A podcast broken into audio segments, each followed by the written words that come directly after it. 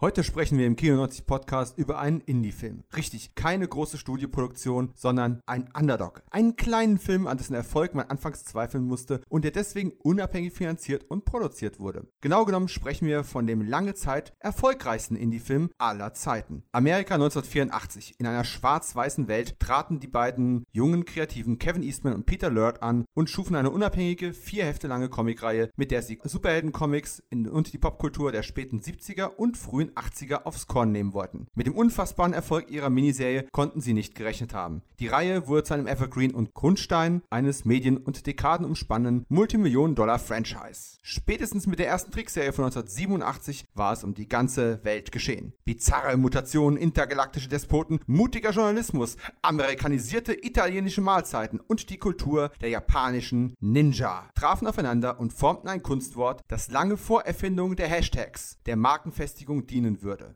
Die Rede ist von Koa Bunga. Mehr über vier Künstler der Renaissance und mutierte Schildkröten gleich in der Show.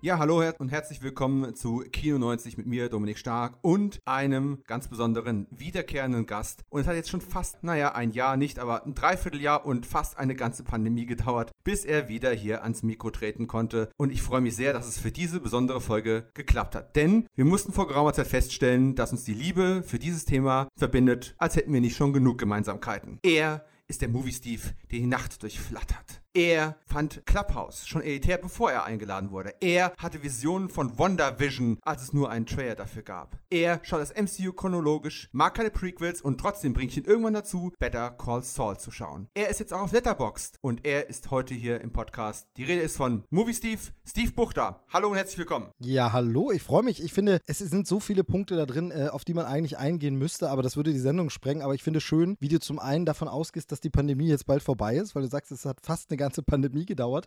Äh, gleichzeitig ist es super, dass wir zu dem jetzigen Zeitpunkt der Pandemie diese Folge aufnehmen, denn wir haben es ja jetzt überall mit den Mutanten zu tun.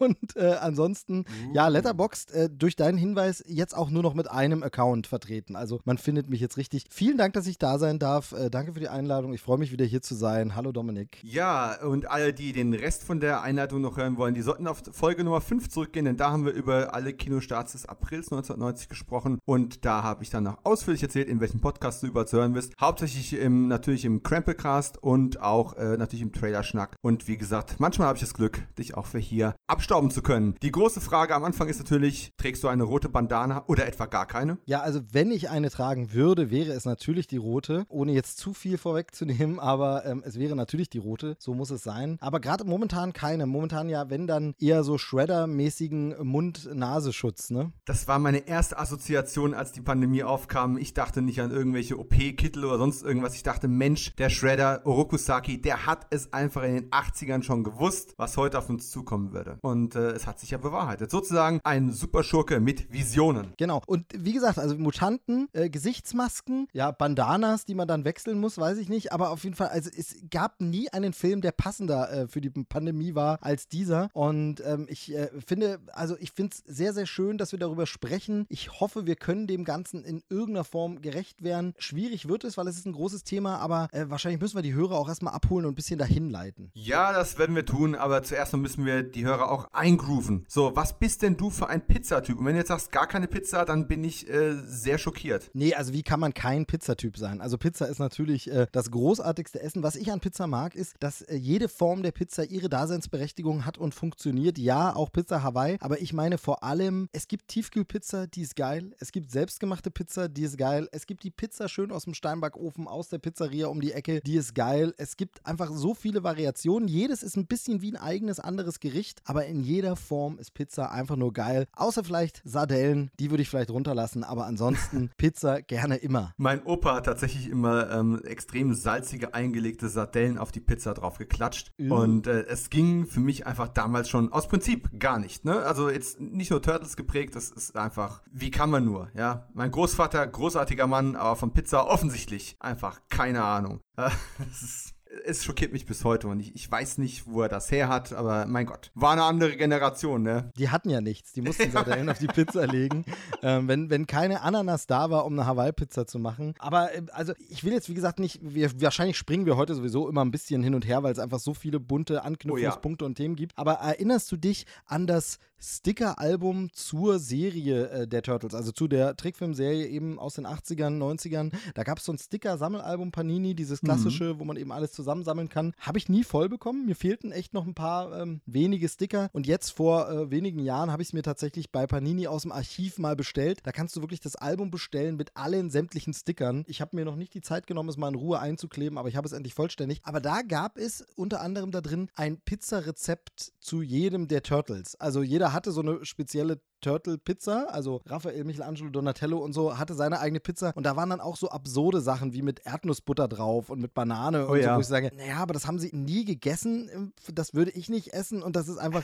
also das war dann so ein bisschen, da hat man sich, glaube ich, vom tatsächlichen Kanon auch ein bisschen äh, frei, Freiheiten erlaubt für dieses Sticker-Album, ähm, wenn ich das richtig erinnere. Vielleicht war es auch in einem anderen Heft, aber ich glaube, da war das drin, äh, ganz, ganz seltsame Pizzen. Ja, also das, das Thema Kanon und Turtles äh, ist sowieso eins, darüber könnte man alleine einen ganzen Podcast machen, denn die Origin Story wurde hier boah, so oft äh, umgeschrieben, äh, geredconnt oder gerebootet. Das äh, passt auf keine Pizza drauf. Aber ich erinnere mich sehr, sehr gut an dieses Panini-Album. Ich habe es bei mir im Keller liegen. Es ist nicht ganz vollständig, aber ähm, hätten wir uns vor ein paar Jahren schon gekannt, hätten wir schon mal anfangen können zu tauschen. Ich habe noch eine Menge Doppelte davon. Und äh, sollten wir in anderthalb, zwei Jahren wieder zusammenkommen, um über Turtles 2, The Secret of the Ooze zu sprechen, dann ähm, machen wir das auf jeden Fall, weil ich habe noch unfassbar viel Doppelte von äh, dem Turtles 2 Sticker-Album. Nur mal so nebenbei schon als äh, Vorankündigung oder Androhung, je nachdem, wie du das sehen möchtest. Was ich nicht ganz vollständig habe, ist auch dieses, äh, in diesem Panini-Album war auch noch ein Poster drin, erinnerst du dich? So, so ein zwei, ja, zwei Seiten-Poster, genau. wo man die ja. Glitzer-Sticker davon konnte. Habe ich einige von, aber nicht alle. Aber ich habe den, äh, was habe ich denn? Fußsoldaten-Shredder. Also ich habe ein paar richtig coole dabei gehabt, aber hey, leider nicht, äh, leider nicht komplett. Aber an diese Pizza-Rezepte erinnere ich mich auch. Ich habe keine Ahnung, ob das in diesem, in diesem Sticker-Album drin war. Fand es damals aber auch sehr bizarr und habe mich gefragt, wollen die Kinder provozieren, ihre Eltern irgendwie damit, äh, ja, zu konfrontieren? So, Mama, ich möchte mit Nutella auf meine Pizza haben. Ja, genau. Also ich habe es auch nicht verstanden. Es passte auch nicht so richtig. Es war ein bisschen, bisschen, ein bisschen seltsam. Aber wenn wir schon jetzt so mitten in der Materie sind, äh, äh, muss ich als Gast dir als allererstes natürlich eine Frage stellen, weil mich das super interessiert und weil ich sie dann selber natürlich auch beantworten will. Wie bist du mit den Turtles eigentlich in Kontakt gekommen? Kannst du dich noch daran erinnern, wie deine Erstbegegnung war? Oh, oh. Da muss ich jetzt aber ganz weit zurückgehen. Es war tatsächlich, ich meine, die waren ja irgendwann in den späten 80ern, waren sie schwupps einfach da, auch in Deutschland. Sie waren äh, am Kiosk in Comicform, sie waren auf einmal im Fernsehen in Cartoonform, sie waren ja irgendwann auch im Kino. Und wenn ich es noch richtig in Erinnerung habe, ist es so, dass ich die, die Ikonografie von den Turtles, also die, die Optik aus der Cartoonserie, am Kioskstand zum ersten Mal wahrgenommen habe. Dann habe ich über die Turtles und die Serie und das Phänomen gelesen, dass es in Amerika schon eine ganze Weile gab. Und wir hatten damals, wenn ich, wie gesagt, unter dem Vorbehalt, dass das äh, 30 Jahre her ist, hatten wir damals noch kein Satellitenfernsehen. Und wenn ich mich recht erinnere, sind die aber zuerst auf, was ich sage, eins der RTL gelaufen. RTL äh, Plus natürlich. RTL Plus sogar, siehst du? Und konnte ich also nicht sehen. Aber was es damals noch gab, in ungefähr einer Stunde Fahrtdistanz von hier, es gab noch ein Toys R Us. Und auch wenn mein eben erwähnter ähm, Großvater jetzt natürlich null Affinität zu Turtles hatte oder ähnlichem, aber wir waren in diesem Toys R Us so, keine Ahnung, einmal im Jahr oder sowas. Und durch diese Regalreihen zu laufen und diese Actionfiguren zu sehen von, von, von He-Man, von, von Turtles, was es da alles damals gab, an geilem Scheiß. Das hat mich einfach umgehauen und irgendwann stand eines Tages vollkommen unverhofft eben auch die ersten Turtles VHS dort, wo halt mehrere Episoden der Serie zusammen auf eine VHS gepackt worden sind. Und ich weiß, dass du weißt, wovon ich rede, weil ich weiß, dass du ziemlich genau dieselben davon hast. Genau, ich habe auch sechs, sieben, acht Stück davon. oder sechs oder so, ja, ja. genau. genau. Ähm, und das waren so die ersten Folgen, die ich gesehen habe und die ich auch rauf und runter geguckt habe, lange bevor ich im Fernsehen dann noch vereinzelt Folgen ähm, aufgeschaut habe. Ich habe diese 80er Cartoon-Serie nie komplett gesehen gesehen, ganz ehrlich. Das trifft da wahrscheinlich auf die meisten Cartoon-Serien zu. Äh, erst die Nickelodeon-Serie von 2012 ich. Ja, müsste, müsste 12 sein, ja. ja. Die habe ich angefangen chronologisch zu gucken, weil ich dann einfach, äh, ich habe die erste Staffel oder die ersten zwei Staffeln im Fernsehen gesehen, habe dann angefangen, die, jetzt hier die DVDs nachzukaufen. Das wird die erste sein, die ich dann wirklich chronologisch und komplett durchgeguckt habe. Die 80er habe ich auch als Komplettbox inzwischen. Aber tatsächlich ist es so, ich habe es am, am, äh, am, am Kiosk gesehen, habe noch angefangen, die ersten Comics zu kaufen, bevor ich die Serie gesehen habe. Habt also aber die, die Comics die auf der Serie basieren. Also nicht diese original Hardcore Dark Comics, die gab es ja damals hier nicht. Und genau, und dann halt diese, diese in Toys R Us den Opa so lange bekniet, bis er mal 1, 2 VHS hat springen lassen. Und äh, so habe ich dann nach und nach so eine kleine Sammlung aufgebaut. Und dann kam halt auch schon der Film. Denn was wir noch gar nicht erwähnt haben, Leute, wir reden heute über Turtles, der Film von 1990. Genau. Ähm, oder im Original ja Teenage Mutant Ninja Turtles natürlich. Genau, das ist ja immer so ein, so ein, so ein Podcaster-Phänomen. Man macht so lange Geheimnis drum. Es steht im Beschreibungstext, es steht im Titel. Von ja. daher weiß sowieso jeder, worum es geht. Warum ich gefragt habe, ist, weil ich was Schönes ausgegraben habe hier in Vorbereitung auf diese Sendung. Moment, ich schlag's mal hier auf.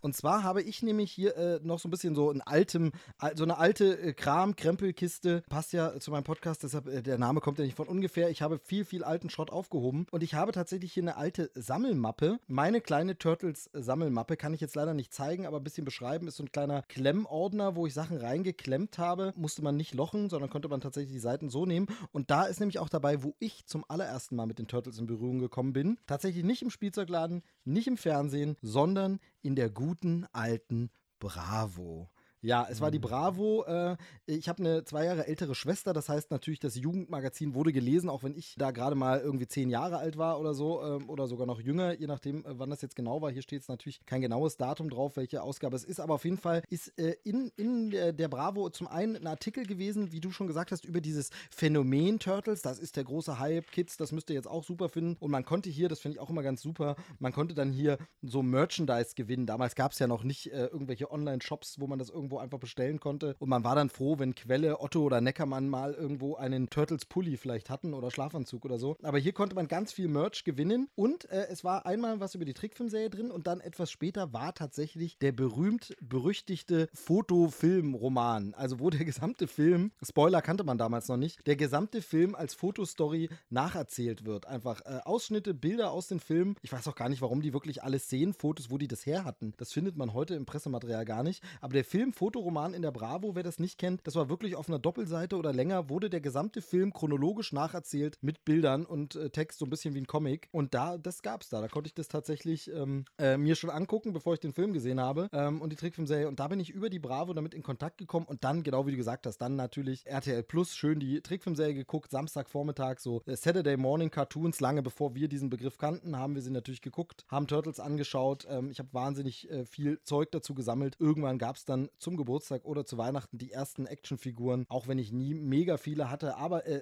es gab dann die Bettwäsche, es gab dann die Poster an der Wand, äh, die fest tapeziert wurden. Ich war wirklich ein Turtles-Nerd. Es war wirklich äh, schlimm. Und angefangen hat alles mit der Bravo. Ach, die gute alte Bravo, die kriegt auch immer wieder Shoutouts hier in der Sendung.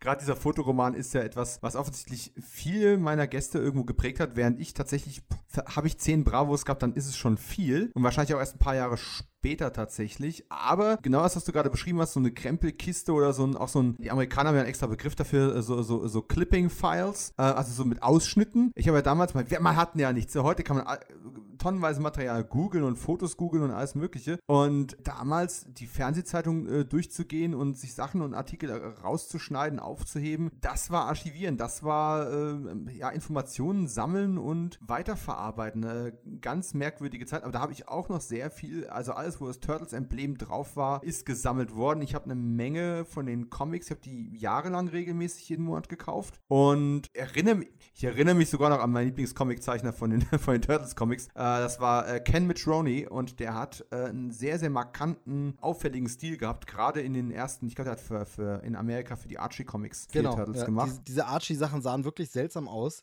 Aber das hat mich damals geil. immer ein bisschen irritiert, aber es ist eigentlich geil. Ähm, diese Turtles Adventures und so, was es da gab. Ich habe wirklich Comichefte auch so ein paar, aber da waren auch meine Eltern nicht so hinterher, dass wir so wahnsinnig viel davon gekauft haben. Deshalb habe ich da nie chronologisch irgendwas äh, zusammenbekommen und tatsächlich wahrscheinlich auch erst im Alter von 16 oder vielleicht war es sogar 18 oder irgendwie so auf einer Comic-Messe mir dann endlich mal diese alten Schwarz-Weiß-Originaldinger da besorgt und, und, das dann endlich mal angeguckt. Ähm, aber ja, diese Archie-Comics erinnere ich mich auch noch dran, ja. Ich bin ja da total geil drauf. Es wird ja irgendwo in Deutschland demnächst auch eine neue Komplettausgabe irgendwo geben. Äh, das ist schon eine Weile angekündigt. Letztes Mal beim äh, Gratis-Comic-Tag gab es ja schon den Band 1-Nachdruck. Genau. Ähm, ich glaube, den hast du auch geholt, ne? Ja, genau, hatte ich, mir, hatte ich mir extra geholt. Man kann ja zum Glück das auch bestellen bei ein paar Comic-Shops, äh, sodass man auch, wenn man in der Pandemie nicht in den Laden kommt, mhm. ähm, dann, genau. Ich habe jetzt hier gerade übrigens es gefunden. Es war tatsächlich halbseitig in der Bravo auch so eine einfache Anzeige für den Film drin, ab 13.12. im Kino, also schön im Dezember gestartet. Und da äh, erinnerst du dich noch an diese Tagline, die wir da hatten? Da gab es so viele. Ähm, es gab eine. Jetzt, jetzt in echt und. Ja, äh, genau, so ähnlich. Genau, fast Zeichentrick. Nein, danke. Im Kino sind wir echt. Wunderschön. Und beim Film Fotoroman haben sie tatsächlich, das hat dann die Bravo redaktionell dazu geschrieben, Wahnsinn. Vier Schildkröten kämpfen gegen die Unterwelt. Ja, das ist wirklich Wahnsinn. Ja, und, und, für die drei Hörer vielleicht, die diesen Podcast hören und tatsächlich nur rudimentär Ahnung davon haben, was Turtles sind. Versuchen wir es kurz mit Inhaltsangabe. Äh, es geht in Turtles der Film um vier Schildkröten, die zu Teenagern mutieren und von einer ebenfalls mutierten Ratte Ninjitsu beigebracht bekommen. Und sie sind Teenager, Mutanten, Ninja, Schildkröten. Wow. Oder in Deutschland eben lange Zeit bekanntermaßen Hero-Schildkröten, weil Ninjas böse sind. Aber Zensur in Deutschland, das ist nochmal ein Thema für sich. Da kommen wir nachher bei der deutschen Schnittfassung sicherlich auch nochmal drauf. Und diese vier Schildkröten und ihre, äh, ja, ihre Yoda-Figur, äh, der Sensei, um jetzt mal die ja, Cobra Kai-Fans abzuholen, ihr Sensei, Ratte Splinter, der sie nach Renaissance-Künstlern benannt hat, Leonardo, Raphael, Donatello und Michelangelo, hocken also im New Yorker Untergrund und warten auf den Tag, an dem sie sich den Menschen offenbaren können. Und, tja, kaum ist es soweit, dass sie ihre Nase mal ganz zaghaft an die Oberfläche strecken, legen sie sich mit einer Bande von Ninja, ja, Handtaschendieben an, deren Masterplan es ist, äh, Konsumgüter zu klauen und die dummerweise von dem Ninja angeführt werden, der gleichzeitig der Erzfeind vom menschlichen Lehrer, Mentor äh, und Haushälter ihrer Sensei-Ratte ist. Ganz ehrlich, wenn man es so runter erzählt, klingt das wie ein schlechter zweit- oder drittklassiger Full-Moon-Film oder irgendwas, was, was Roger Corman abgelehnt hat. Und trotzdem ist es geil. Also man fängt ja nicht mit dem Fazit an, aber es ist granatenstark. Und Warum ist das so? Wahrscheinlich, weil, wie der Abspann uns schon sagt, es die T-U-R-T-L-E Power. Turtle Power war ein Phänomen. Vielleicht vergleichbar mit, wer sich daran noch erinnern möchte, an ähm, Batman 89. Das war auch ein Kinophänomen. Und ähnlich war es bei Turtles auch nur, dass kein großes Studio dahinter stand. Und ich glaube ganz ehrlich, bei allen Qualitäten, die der Film hat, auf die wir im Laufe dieses Gesprächs irgendwann, wenn wir in die Chronologie noch reinkommen, auch eingehen werden, das Ding hätte gnadenlos untergehen können, wenn es eben nicht das Backup gegeben hätte, dass sie in den Comics bereits eine Riesennummer waren die Marketingmaschinerie auf Hochtouren lief und es eben eine unfassbar erfolgreiche Cartoonserie gab. Ich glaube, selbst Disney konnte da äh, neidvoll rüberblicken, was diese Cartoonserie alles abgeräumt hat. Und Pizza kam ja von den Cartoons und nicht aus den Originalcomics. Eine der vielen Veränderungen, die im Laufe der Zeit dazugekommen sind. Und ja, also egal, ob man es in Deutschland geschaut hat, äh, in der Synchro, wo ja die Sprüche teilweise sehr anders sind als jetzt bei der Cartoonserie und stark verändert wurden oder auch wo Gewalt, äh, Gewalt, es war nicht gewalttätig, aber wo halt Action zensiert wurde es war für unsere Generation, die wir jetzt so äh, Anfang 20 sind oder um die 40, war das, das war ikonisch. Total, total. Also äh, die Bravo schreibt hier tatsächlich äh, zu Recht von dem Begriff, den hat man ja dann auch oft gehört, Turtle Mania. So war es tatsächlich auch. Es war äh, einfach ein Riesending und ich glaube, was den Erfolg, es gibt natürlich mehrere Faktoren, die den Erfolg ausgemacht haben. Zum einen, dass sie wirklich, sei es durch Zufall oder durch geschickte strategische Planung, alle möglichen Zielgruppen bedient haben. Du hattest ernste Schwarz-Weiß-Comics, die erwachsene Comic-Fans angesprochen haben, weil es Parodien auf ernste Comics waren. Mit Anspielungen, mit Sachen, die man nur kapieren konnte, wenn man sich in der Comic-Lore auskennt. Dann gab es eine Trickfilmserie für Kinder. Es gab Kinderspielzeug, es gab Actionfiguren, die He-Man einfach mal alle Ehre gemacht haben, äh, die einfach, wo man sagen muss, was da für kreative Ideen in den Figuren drin war an der Vermarktung. Es gab einen Kinofilm, der so eine Mischmenge war, den konntest du als Jugendlicher oder junger, ja, ein bisschen älteres Kind schon gucken, aber als Erwachsener konntest du dem auch noch viel rausnehmen und äh, man hat einfach wirklich so ein Feuerwerk auf allen Ebenen gehabt und dann natürlich der Klassiker, damals auch sehr beliebt, einfach zu der Zeit in Trickfilmserien generell, dieses Vierer-Team mit vier verschiedenen Charakteren, wo sich jeder so ein bisschen den rauspicken kann, wer will ich denn sein, wer bin ich denn und was, ich sag's mal ganz blöd, auch so Schulhof-kompatibel ist. Kommt, wir spielen Turtles. Das ist natürlich viel einfacher bei einem Team, als wenn das ein so ein Superheld, komm, ich spiele Superman. Okay, und wer darf ich dann sein? Äh, ja, Jimmy Olsen. Krypto, der, der, genau, du bist, genau, du bist äh, Jimmy Olsen. Nee, wir spielen Turtles und du bist sofort eine Truppe und alle sind zusammen zusammen und äh, einer spielt noch den Splinter, einer den Shredder und äh, dann äh, ist der Spaß garantiert, sage ich mal. Also es ist einfach äh, hier alles richtig gemacht, was man braucht, um den Erfolg zu generieren und äh, ja, also geradezu vorbildhaft, aber irgendwie hat es auch niemand geschafft, diese Formel so direkt nochmal eins zu eins zu kopieren. Ja, es ist, glaube ich, auch ein Stück weit einfach Zeitgeist. Es sind Sachen, die kann man auch ganz schlecht kopieren. Genauso wie eben jetzt irgendwann die Ära der, der Superhelden im Kino da war, so wieder bei dem Marvels-Thema. Aber letzten Endes, die Turtles hätte es ja auch nicht gegeben ohne Marvel. Das muss man an der Stelle auch mal ganz klar sagen. Und ich glaube, bevor wir ähm, in Turtles der Film eintauchen, sollten wir tatsächlich auch mal ganz kurz einen Blick auf die Historie noch werfen. Zumindest so ein paar Stichpunkte des Ganzen. Denn wenn man mal zurückgeht auf diese, wir haben es schon angesprochen, Schwarz-Weiß-Comics, die es am Anfang mal gab, die noch ziemlich anders waren. Die waren düsterer, die waren brutaler, die waren schwarz-weißer. Alle Turtles hatten rote Bandanas. Äh, es gab diese Differenzierung noch nicht. Das sind alles Dinge, die erst in den 80ern im Laufe der genau. Zeit dann dazu kamen. Und im Grunde geht das Ganze zurück eben auf die 60er Jahre und auf die X-Men. Und zwar in, vieler, in vielerlei Weise. Die X-Men hatten ja, ja, wie soll ich sagen, auch eine sehr wechselhafte ähm, Erfolgskurve, sag ich mal, in der Comicwelt. Es war ja nicht immer so äh, der Mega-Hit, wie es heute ist. Und die brachten aber Mutanten ins Spiel. Und warum brachten die Mutanten ins Spiel? Weil Stan Lee und Konsorten irgendwann zu blöd geworden ist, irgendwas mit Gammastrahlen zu äh, erklären. Gammastrahlen, Aliens, das war alles, was äh, man so hatte. Und hat man irgendwann gesagt, okay, ist es mir jetzt einfach zu doof? Es sind halt Mutanten. Auf die Art und Weise kann man dutzendweise Superhelden rausfegen bewegen, ohne dass man denen dauernd irgendeine neue Bestrahlung oder Gift oder radioaktiv genau. irgendwas andichten wobei, musste. Wobei da natürlich dann wieder Ironie der Geschichte bei den Turtles sind es zwar Mutanten, die aber durch ein Gift,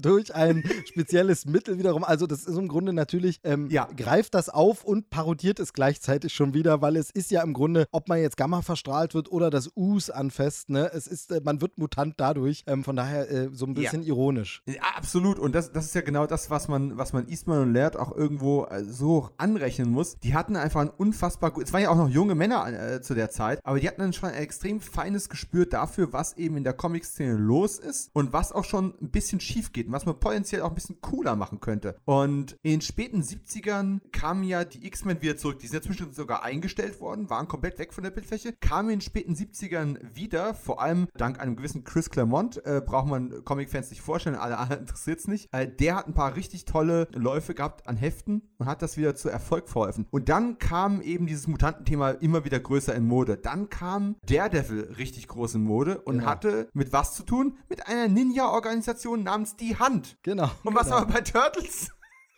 Da sind es dann die ja? Foot-Soldaten, genau. Also ja, das, also äh, als hätte Tarantino sie erfunden, aber nein, die gab es vorher schon. Genau, genau. Und äh, tatsächlich eben auch diese ganze Ninja-Ästhetik, die dann da kam, eben plötzlich von wegen, ja, das ist jetzt düster und ernst und was ist böse, was ja sogar so böse damals noch galt, äh, Ninjas, dass man tatsächlich für die Trickfilmserie sie ja in Deutschland sogar um die Ninjas gekürzt hat. Also äh, abgesehen davon, dass man den Titel geändert hat, aus den Teenage Mutant Ninja Turtles wurde eben in der Trickfilmserie bei uns Teenage Mutant Hero Turtles, wurden auch sämtliche Bezüge zu Ninjas äh, rausgeschnitten. Also es gibt einmal eine Ninja-Pizzeria, das ist dann weggeschnitten oder wegretuschiert äh, immer wenn irgendwie die Nunchakus von äh, Michelangelo zu sehen sind, dann sind die weggeschnitten, die Szenen fehlen in der deutschen Trickfilm-Variante. Also Ninjas waren einfach das pure Böse und düster und deshalb war Turtles eben auch, hat das so ein bisschen aufs Korn genommen. Ja, Leute, ihr mit euren super bösen Super Ninjas, ähm, was ein bisschen Batman ist, ein bisschen Daredevil, ne? Dieses ganze äh, Rauchbomben werfen und weg und äh, eben, du hast gesagt, The Hand schon und dann eben die Food-Soldaten und das alles. Und das hat man hier halt einfach aufs Korn genommen und einfach so ein bisschen überzeichnet, indem man es aber eben nicht gleich klamaukig gemacht hat. Das hat hat dann die Trickfilmserie gemacht hat, sondern im Comic, ey, wir machen es noch düsterer und es ist einfach noch böser. Es ist hier schwarz-weiß und es ist alles so dark und gritty, würde man es heute nennen, aber eben mit einem Augenzwinkern, wenn man zwischen den Zeilen gelesen hat. Aber dieser Orientalismus war ja auch gerade in den 80ern sowieso der ja. Shit. Äh, du hattest Ninjas an jeder Straßenecke, du hattest äh, Karate Kid war unfassbar erfolgreich, ne? Und äh, nochmal Werbung für Cobra keine Stelle. Wer es noch nicht gesehen hat, unbedingt gucken. Es gibt in der zweiten Staffel einen mega geilen Turtles-Gag, den müsst ihr gesehen haben, um ihn zu glauben. Äh, generell, Martial Arts. In jedem Film war auf einmal Martial Arts drin, mhm. äh, hier im Actionfilm. Und ja, wie gesagt, in den, in den frühen 80ern kamen die mit ihrer limitierten Heftreihe raus. Und aber nur einer von beiden, ich bin gerade nicht mehr ganz sicher, ob es Eastman oder Laird war, einer von beiden sah das Potenzial eben über diese limitierte Reihe hinauszugehen und das, das marketingmäßig voll auszunutzen. Und er geriet dann eben an einem, nach, nach langem Suchen an eine Marketingfirma und die haben gesagt, geile Sache, was wir brauchen ist eine Cartoonserie, um Spielzeug zu verkaufen. Genau, und das He-Man-Prinzip. Genau, das He-Man-Prinzip. Und dann kam eben in, in, in, in, in relativ kurzer Zeit war es sowieso eine seltsame Phase äh, auf dem Cartoon-Markt, dass eine ganze Menge ultra brutale Intellectual Properties für Erwachsene auf einmal zu Samstagnachmittags-Cartoons verwandelt Oh wurden. ja. Es gab Rambo, die Trickserie, es gab Robocop als Trickserie. Und, und genau in diesen, in diesen, in, ja, in, äh, in diesen Flow kamen dann eben auch die Teenage Mutant Ninja Turtles rein. Weil die junge Generation das konnte darauf abfahren und ja, die alten ja, waren immer noch okay damit, aber im Endeffekt war das Comic eine Reaktion auf die frühen 80er. Und die Comics und die Cartoons, die dann später kamen, war dann wiederum eine Reaktion auf die späten 80er, indem man eben hergegangen ist und mit verschiedenen Bandanas die Turtles äh, versucht hat zu individualisieren, Pizza dazu zu nehmen. Also dieser Kommerzialismus ist auf einmal dann übermächtig drin gewesen. Und trotzdem, und das finde ich so faszinierend, als man dann rumging und sagte, Mensch, wir machen jetzt noch einen Kinofilm in echt. Damals natürlich äh, CGI natürlich noch gar kein Thema. Wir machen das äh, mit, mit Animatronik. Hollywood hat die nicht mit Geld zugeschmissen. Die saßen da und gesagt, nee, ich weiß nicht. Das hat ja wirklich jedes große Studio abgelehnt. Ne? Warner Bros. hat es abgelehnt, äh, Fox hat abgelehnt, Paramount hat abgelehnt. Was besonders ironisch ist, da die Muttergesellschaft von, von Paramount Viacom ist. Und Viacom hat, das, hat, das, äh, hat die IP 2009 gekauft. Denen gehört Turtles. Genau. So. Äh, das ist sowieso, also das ist ein ganz, ganz seltsames Faszinosum, äh, auch wenn wir uns auf den ersten Film heute konzentrieren wollen. Generell mit den Turtles-Filmen ja über die Jahrzehnte, dass man sich einfach wundern muss, wenn du so eine starke Marke hast, die ja wirklich, also was die an Milliarden umgesetzt haben mit diesem, mit diesem Franchise, ist ja absurd eigentlich. Wirklich, das hat sich ja alles besser verkauft, wenn du irgendwo jemand von den Turtles drauf gedruckt hast. Und es gab auch alles mit den Turtles. Oh und ja. ähm, es ist dann so seltsam, dass man zum Beispiel, ich meine,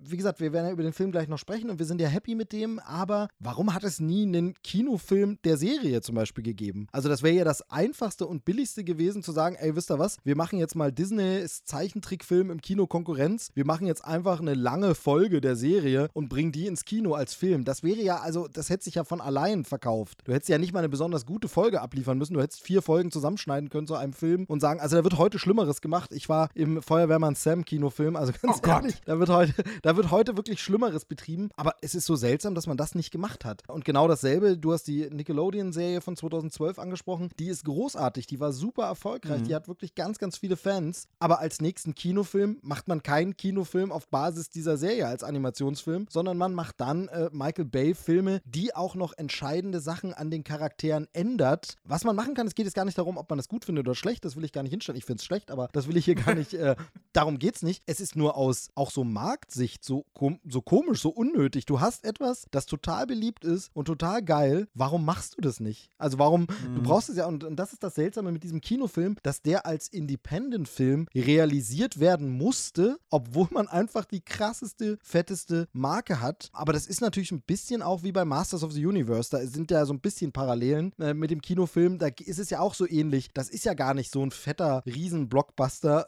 Und ähnlich geht es den Turtles halt auch. Ja, genau, das, das war das Problem. Der, der Flop von Masters of the Universe war ja zu dem Zeitpunkt gerade mal irgendwie, als die angefangen haben, Gelder zu suchen, war es gerade ein, zwei Jahre her. Und man hat da eben auf, auf Seiten der, der Anzugträger genau diese Parallele eben gezogen. Hat gesagt, ah, äh, da, das hat ein ganzes Studio quasi versenkt im Alleingang und war nicht toll. Und die Fans haben es gehasst und äh, die Actionfiguren verkaufen sich auf einmal nicht mehr. Was, wenn uns das mit den Turtles quasi, quasi genauso passiert, ne? Genau, und aber warum, warum hat man nicht den Trickfilm versucht? Ne? Also es gab ja erfolgreiche Ja. Trickfilme in den End-80ern, Anfang 90er, also eben Fievel oder äh, Mhm. in einem Land vor unserer Zeit oder so. Also das heißt, Trickfilm hättest du ja auch äh, machen können. Aber das, warum man das nicht in Erwägung gezogen hat, finde ich schon äh, auch irgendwie absurd. Ich denke, es liegt ein Stück weit daran, dass man gedacht hat, wenn wir ins Kino gehen, dann müssen wir damit rechnen, dass wir potenziell eine, eine ganz leicht versetzte Altersgruppe ansprechen. Potenziell zumindest. Wir wollen auch die Teenager alle mitnehmen, die auf, auf Dates äh, unterwegs sind. Und ein Stück weit musst du dann irgendwie eine, eine Origin-Story erzählen. Hättest du jetzt einen, einen, einen Zeichentrickfilm zur Serie gemacht, wäre das schwierig zu verkaufen gewesen. Du hättest im Grunde eine neue Storyline machen müssen, weil die Fans der Cartoon-Serie, Samstagmorgen-Cartoon-Serie, die hätten ja was Neues sehen wollen. Die hätten dann, keine Ahnung, aus den Archie-Comics diese äh, Dimension X-Reise, wo äh, Raphael dieses schwarze Ninja-Dress trägt, wo sie den fliegenden Kuhkopf da dabei haben und sowas. Tolle Story, klingt gaga, aber ist, ist mega. Ähm, das ist ein toller Zyklus und den hätten sie zum Beispiel ins Kino bringen können, aber ohne Vorwissen, äh, schwierige Kiste. Also ein Stück weit verstehe ich, dass man einen neuen, neuen Ansatzpunkt machen wollte und nicht versucht hat, mit einem anderen Zeichenstil eine Art anderen Zeichentrickfilm zu machen, weil dann wären wiederum auch die Cartoon-Fans natürlich angepisst gewesen. Ja, wahr.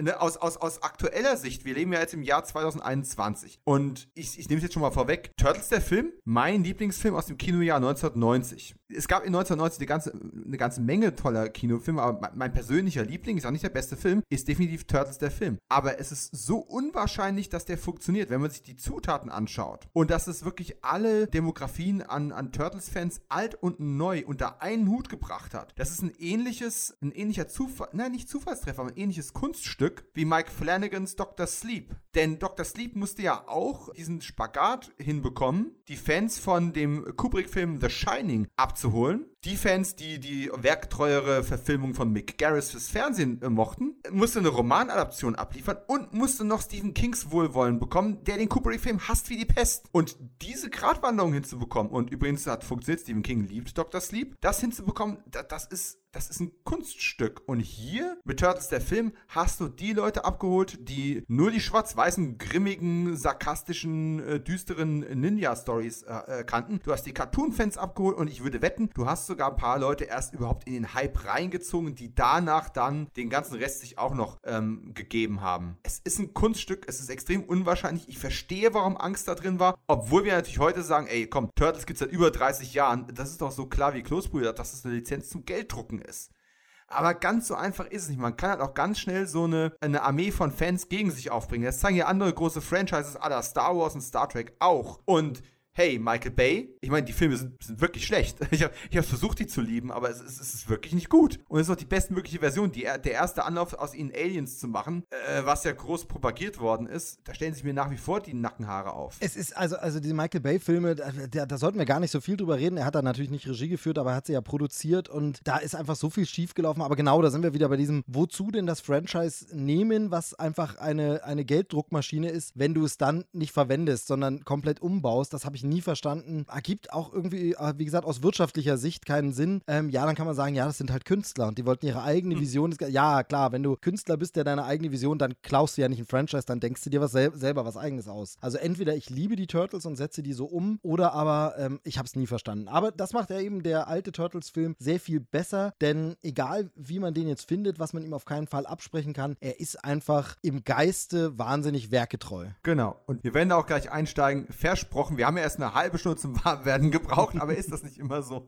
ja, aber es ist ja, es ist ja auch für uns halt so ein Herzensthema, ne? Also Turtles Absolut. ist ja wirklich so ein Ding. Du hast mich auch angefragt, hey, du magst auch Turtles, wollen wir nicht drüber reden? Ich war da ja ein bisschen zögerlich, weil ich auch gedacht habe, ich, ich bin nicht der allerbeste Faktenwisser bei dem Film. Ich habe den auch nicht hunderttausend Mal gesehen. Wer weiß, ob ich dem dann gerecht werden kann, aber ich liebe den Film einfach wie Sau. Das ist für mich ein riesen bedeutender, wichtiger Film, der meine Filmliebe, meine Comicliebe, meine ganze Jugend geprägt hat und äh, das ist halt so ein Ding, da darf man dann auch mal eine halbe Stunde so ein bisschen äh, rumlabern, einfach aus dem Herz. Man, man, könnte meinen, wir würden einen Podcast machen, wo es darum geht, über Sachen zu labern, an denen man Spaß hat. Genau, genau. Ja, ich, ich habe ja für Letterbox irgendwann mal eine Liste gemacht, äh, irgendwie meine 25 Lieblingsfilme oder sowas, persönliche Lieblingsfilme. Und habe versucht, wirklich alle Jahrzehnte irgendwo abzudecken, aber natürlich ist ein gewisser Schwerpunkt in den spät 80ern bis Mitte der 90er, weil das halt einfach so die Jahre waren. Man sagt ja so bis 14 Jahre sind so die meisten Sachen, die dich wirklich prägen fürs spätere Leben. Und logischerweise, da fällt Turtles, der Film, mit äh, drunter. Es, er ist mit Sicherheit in meiner Top 10, auch wenn man natürlich, ja, wenn man halt irgendwie 40 oder irgendwann über 40 ist und dann zurückblickt und, und nach Fehlern sucht, dann wird man welche finden. Natürlich, das Filmwesen, die Filmlandschaft hat sich weiterentwickelt, aber dann stelle ich ihn eben neben Filme wie den Michael Bay produzierten ähm, Reboot-Versuch und muss sagen, nee, der kriegt trotz,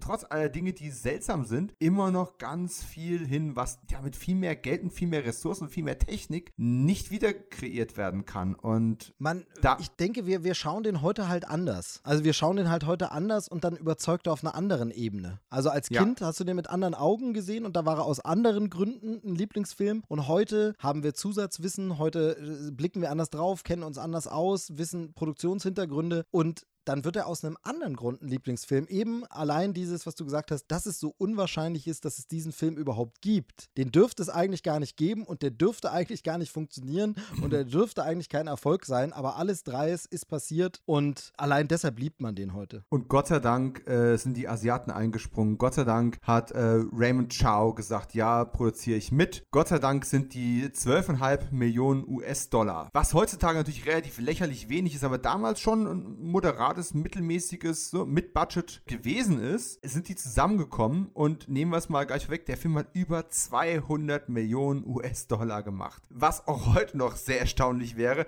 aber im Verhältnis zu den 12,5 Millionen, was die damals an Budget hatten, ist das einfach unfassbar unfassbar. Und er hat äh, Halloween und alles, was vor ihm gekommen ist an Indie-Filmen, die Kasse gemacht haben, geschlagen. Ich glaube, er war damals der, der neunt erfolgreichste äh, amerikanische Film 1990. Er war auch in Deutschland sehr, sehr erfolgreich. Und ja, es hat dann wirklich bis äh, später in den 90ern gedauert, als diese Independent-Welle losrannte und Pulp Fiction auf einmal ein Riesenhit war. Aber selbst Pulp Fiction hat von der Kosten- und Einspielreaktion Turtles nicht die Pizza erreichen können. Es hat dann wirklich bis Blavich Project gedauert, 1999, weil der halt noch viel billiger war war, viel, viel billiger und äh, hat eben auch vergleichbar viel Geld eingespielt, dass quasi Turtles vom Thron gestoßen wurde. Aber es ist einfach, es ist unfassbar. Aber wie ist es bei dir so im Umfeld? Ich habe trotzdem den Eindruck, dass der immer so ein bisschen auch vergessen ist oder dass den ganz viele gar nicht nie gesehen haben oder nicht schon ewig nicht gesehen haben oder gar nicht mehr wissen oder nicht mehr auf dem Schirm haben. Also es ist eben nicht, äh, du hast es gerade angesprochen, sowas wie Halloween. Das wird in Filmfan-Zirkeln immer mal wieder, redet man mal über Carpenter und seine Filme, die er so gemacht hat und was da so cool, cool war war. Oder eben man redet über Pulp Fiction oder irgendwie sowas. Aber ich finde, irgendwie wird er auch oft so weggewischt. Ja, und dann gab es dieses Turtle, aber es wird nicht so als so eine Indie-Perle wirklich, äh, also er hat nicht diesen Status heute, habe ich das Gefühl, außer eben bei alten Turtles-Fans von früher. Kann das sein? Hm, kann sein, aber zum Glück gibt es davon sehr, sehr viele. Und in meinem Freundeskreis sind viele davon. Das heißt, das soll jetzt nicht blöd klingen und ist auch nur so halb ernst gemeint, aber ich möchte auch gar nicht mit Menschen befreundet sein, die den Film nicht mögen oder nicht kennen.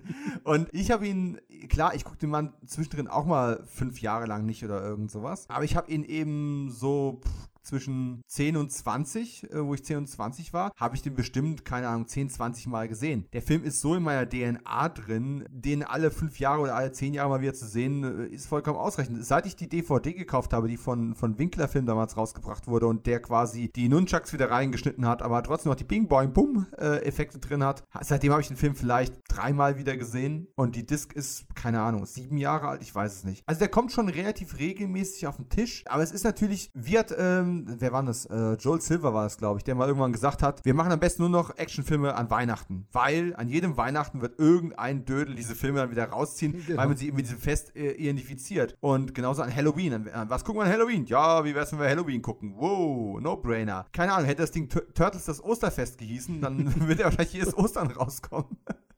Ich glaube, da fehlt so diese, diese, ja, diese, diese Verbindung, aber ach, manchmal habe ich einfach Bock, eine Pizza zu bestellen und den Film zu schauen. Also, ja, ist so. Und ich habe ihn ja, ähm, ich weiß nicht, ob du ihn im Kino gesehen hast, ich nicht. Ich auch nicht, ich auch nicht. Nee, das war dann tatsächlich erst das Us, also den zweiten Teil. Den habe ich im Kino, den habe ich im Kino gesehen, aber vom Alter, also wir sind ja äh, Jahrgang 80 beide und das ist, äh, nee, war dann doch noch ein bisschen zu früh, aber zweiten Teil dann gesehen. Ich, ich kann auch, das ist das Krasse, gar nicht genau sagen, wann ich den zuerst gesehen habe. Also ich vermute, dass ihn dann mal meine Eltern aus der Videothek für mich geholt haben oder so. Ich weiß es gar nicht. Also äh, irgendwann war der da und ich habe ihn dann geschaut, ne? Und dann mehrfach auch, aber er kann das gar nicht mehr genau rekonstruieren. Es macht ja Sinn. Also es war ja so ein Videothekenknaller. Ich bin ja nie das große Videothekenkind gewesen. Ich war dann eher so jemand, der an die äh, VHS-Kataloge äh, durchblättert hat und dann gesagt, alles klar, wann habe ich wieder Geburtstag, wann ist Weihnachten, ähm, wann habe ich gute Zensuren. Ähm, hier ist eine Liste mit VHS, die ich mir wünsche. So, und äh, da war dann halt natürlich ganz schnell, sobald die VHS von Turtles auf dem Markt war, war diese VHS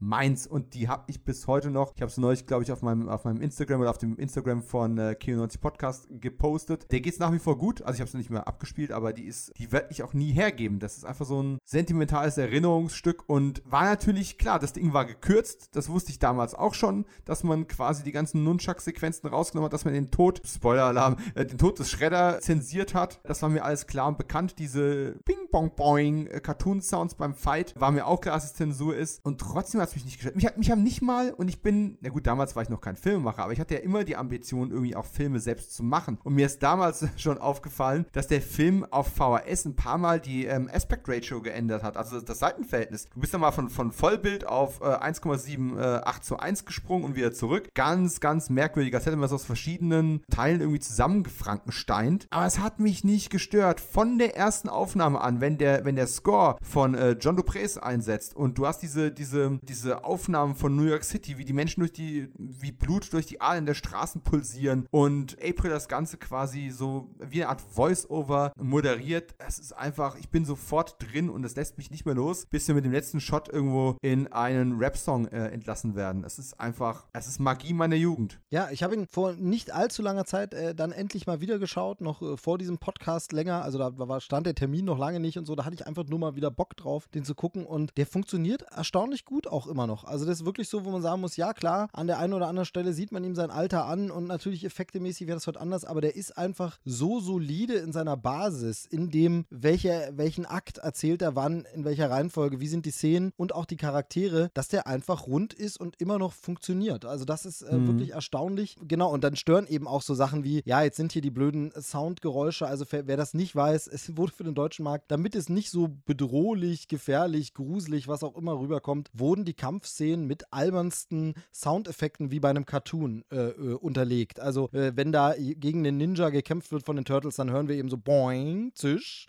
knou, irgend sowas. Und es ist absurd aber es stört einen nicht, weil das Gesamtwerk trotzdem irgendwie immer noch funktioniert und es auch trotzdem noch genug bedrohlich ist, dass der Bösewicht trotzdem nie albern plötzlich wird und man denkt, oh Gott, also es ist gar nicht wie in der Cartoon-Serie, wo man jetzt sagt, oh Gott, der macht immer blöde Sprüche und ist einfach irgendwie hat doofe, doofe Beleidigungen, du Produkt einer Seekuh und so, sondern es ist tatsächlich, es ist tatsächlich einfach trotzdem ernst und diese Geräusche blendet man dann so ein bisschen aus und das ist einfach, weil die Basis des Films so solide ist, dass sie das sogar aushält, da ein bisschen verunstaltet zu werden. Ich habe tatsächlich drüber nachgedacht, ob ich bei der Einführung und bei deiner Vorstellung das Produkt einer irgendwas einfüge.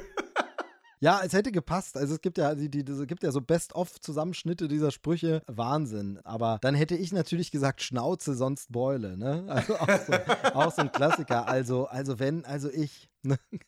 oh, oh mein.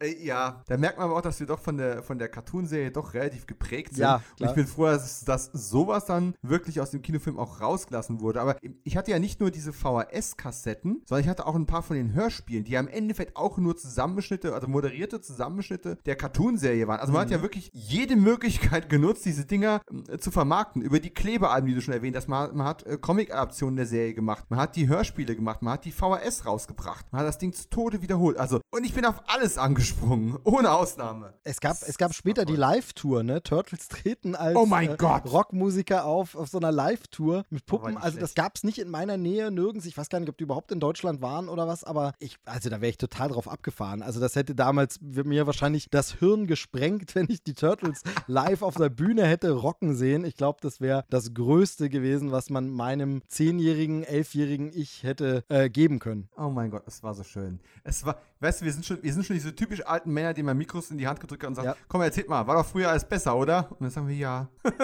ob das besser war, weiß ich nicht. Es war schön, auf jeden Fall. Ja. Ich weiß nicht, ob das besser war. Es, äh, heute, heute ist meine Tochter auf der Comic-Con und feiert da ihre Superhelden ab. Ist auch cool, weißt du, ist auch in Ordnung. Mhm. Ähm, aber es war halt eine schöne Zeit, es war halt witzig und es gab halt vor allem ja diese Sachen für uns wirklich noch nicht. Ja, jetzt klingt es wieder so, wir hatten ja nichts, aber es war ja wirklich so, man, also zumindest, vielleicht war es bei dir in der Erfahrung dann auch noch ein bisschen was anderes, aber ich bin ja quasi Ossi-Kind und die Turtles prallten ja als Welle auf mich ein, wirklich unmittelbar nach der Wende. Also, das heißt, ich bin ja überhaupt erst mit diesem ganzen, mit Merch, mit Werbung, mit Spielzeugfiguren, mit Regalwänden voll von bunten Plastik, bin ich ja dann erst in Berührung gekommen und das dann gleich volle Kanne mit den Turtles. Natürlich hat mich das absolut umgehauen und geprägt. Da hatte David Hasselhoff äh, gegen Frank Zander keine Chance. Richtig.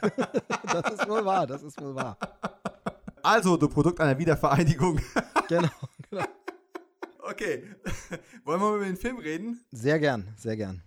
Okay. Ich habe ein paar Stichpunkte aufgesch aufgeschrieben, denn ich habe ihn natürlich vor kurzem dann doch nochmal gesehen. Ich meine, letzten Endes ist ja so ein Podcast auch eine willkommene Ausrede zu sagen, Schatz, äh, wir müssen jetzt leider Turtles der Film gucken. Und meine Frau rollt die Augen, haben wir den nicht schon mal geguckt? Aber Schatz, das ist schon wieder zwei, drei Jahre her.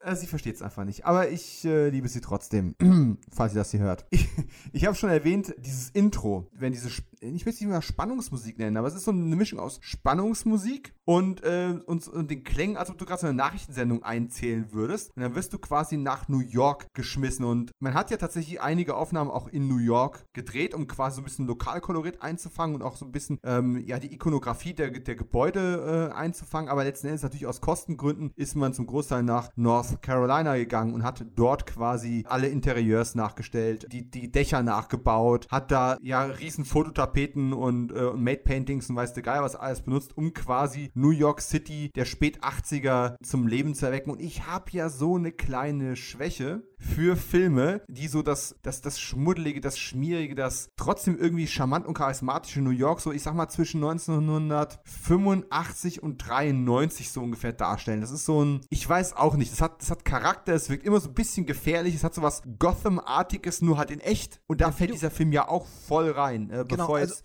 wichtig, wichtig, der Punkt, den du ansprichst, dieses Charmante kam immer so raus, dass du eigentlich müsstest du durch diese Filme als Kind Angst haben und denken, da will ich aber nie hin, da werde ich nachts nur überfallen, da sind irgendwelche Ninjas und wenn da nicht die Turtles kommen, dann äh, werde ich aber gleich irgendwie äh, ausgeraubt oder so im Central Park. Aber irgendwie kam dieses Charmante dieser Stadt, das ist unsere dreckige Stadt und wir lieben sie, immer dermaßen nett rüber und hier in dem Film besonders, dass man trotzdem gesagt hat, da will ich irgendwann mal hin. Irgendwann will ja. ich das mal sehen. Irgendwann will ich mal äh, sehen, wie aus den Gullideckeln äh, der Dampf der Turtles Pizza kommt. Ja, oder, oder denk mal an Ghostbusters zurück, ne? Wo Winston am Ende dann vom, von, dem, von dem Schleim äh, bedeckt auf dem Dach steht, dann war ja noch kein Schleim, von dem Marshmallow-Mann überresten. Dann, ich liebe diese Stadt. Oder, genau. Man kann das auch als, als Deutscher, der keine Ahnung hat, der noch nie drüben war oder zumindest zu der Zeit nicht drüben war, kann man das irgendwie voll nachvollziehen. Und man glaubt das. Ja, also wahrscheinlich hätte ich damals nicht durch New York laufen wollen, aber ich wollte damals durch New York laufen. Was habe ich geschafft? Frankfurt am Main. Weißt du? Wenn, Manhattan, ne? Das ist doch ja, also wirklich. Aber wohlgemerkt, ne, es gab dort einen Comicshop und hier in der Gegend gab es ja auch sowas dann äh, nicht oder für lange Zeit nicht und dann äh, ab und zu mit besagtem Opa mal nach Frankfurt äh, gefahren. War nur 25 Minuten Fahrzeit, aber es war trotzdem eine Reise und dann äh, geht man quasi von der Zeil äh, so ein Stück weit weg äh, Richtung Comicladen. Man wusste irgendwann, wo der war. Opa geht irgendwo irgendwas einkaufen, was so Erwachsenenkram nämlich nicht interessiert und ich kann gucken, ob es irgendwelche Trading Cards von den Turtles gibt und ja, und dann, lagen da halt auch irgendwelche Spritzen auf dem Boden und ich dachte mir so, eh, naja, New York ist einfach cooler. es, es war dort bestimmt auch nicht anders, aber ey es, es, es wirkte irgendwie anders. Es wirkte irgendwie cooler. Und ja, wir lernen ja am Anfang April O'Neil kennen. Und für uns Fans der Cartoons war es ja völlig klar, April O'Neil, Reporterin, Kanal 6, Kanal 3, je nachdem, welche Inkarnation man gerade gesehen hat. Wie gesagt, Origin Stories, die variieren immer mal so ein bisschen. Später haben wir dann lernen müssen, oh, eigentlich war die immer eine Laborassistentin, weswegen eigentlich die Nickelodeon-Serie dann doch näher an der Realität dran war, als die vorherigen Inkarnationen. Realität, ja. Ja, ne. Aber für mich war April halt immer Reporterin. Ja. Und das ist jetzt eigentlich schon ein Vorgriff, aber als wir dann, als wir im Kino saßen, wir saßen nicht zusammen drin, aber als wir im Kino saßen für The Secret of the Ooze, dann äh, nichts gegen die neue April, aber es gibt nur eine April O'Neil. Ja, auf jeden Fall Judith ist es, ne? Die, mm. die mhm. gute, die wunderschöne äh, Judith, ähm, Judith Hoke, ne? Natürlich. Hat man dann aber auch gar nicht mehr so oft wirklich gesehen. Also ich nee. da hatte immer mich gewundert, dass sie nie so ein Megastar geworden ist. Ja, ich mich auch. Also erstens mal, sie reden wir ganz kurz über sie, wo wir jetzt gerade schon bei ihr sind. Sie spielt irre gut in dem Film. Sie passt sehr gut zu der Rolle. Sie ist charmant, charismatisch und unfassbar sexy. Ich weiß nicht, was da schiefgelaufen ist. Ja, man, man, man weiß immer nicht so richtig, müsste man wahrscheinlich mal eine Biografie lesen oder ähm, mit ihr ein Interview führen, wie das dann sein kann, dass quasi danach irgendwie sich nichts ergeben hat, weil das ja wirklich so ein Türöffner war. Sie war jetzt eine Million Publikum bekannt, sie hat da ihre Rolle richtig gut gemacht. Also es war jetzt auch nicht, dass man sagt, naja, gut, aber war ja auch nicht gut. So, so, sie war wichtig, es war nicht ein blöder Nebencharakter. Also April ist im Grunde, also Turtles ohne April geht nicht. Umso schlimmer wieder Michael Bay die Fehlbesetzung einfach, die da oh. gar nicht oh. funktioniert. Äh,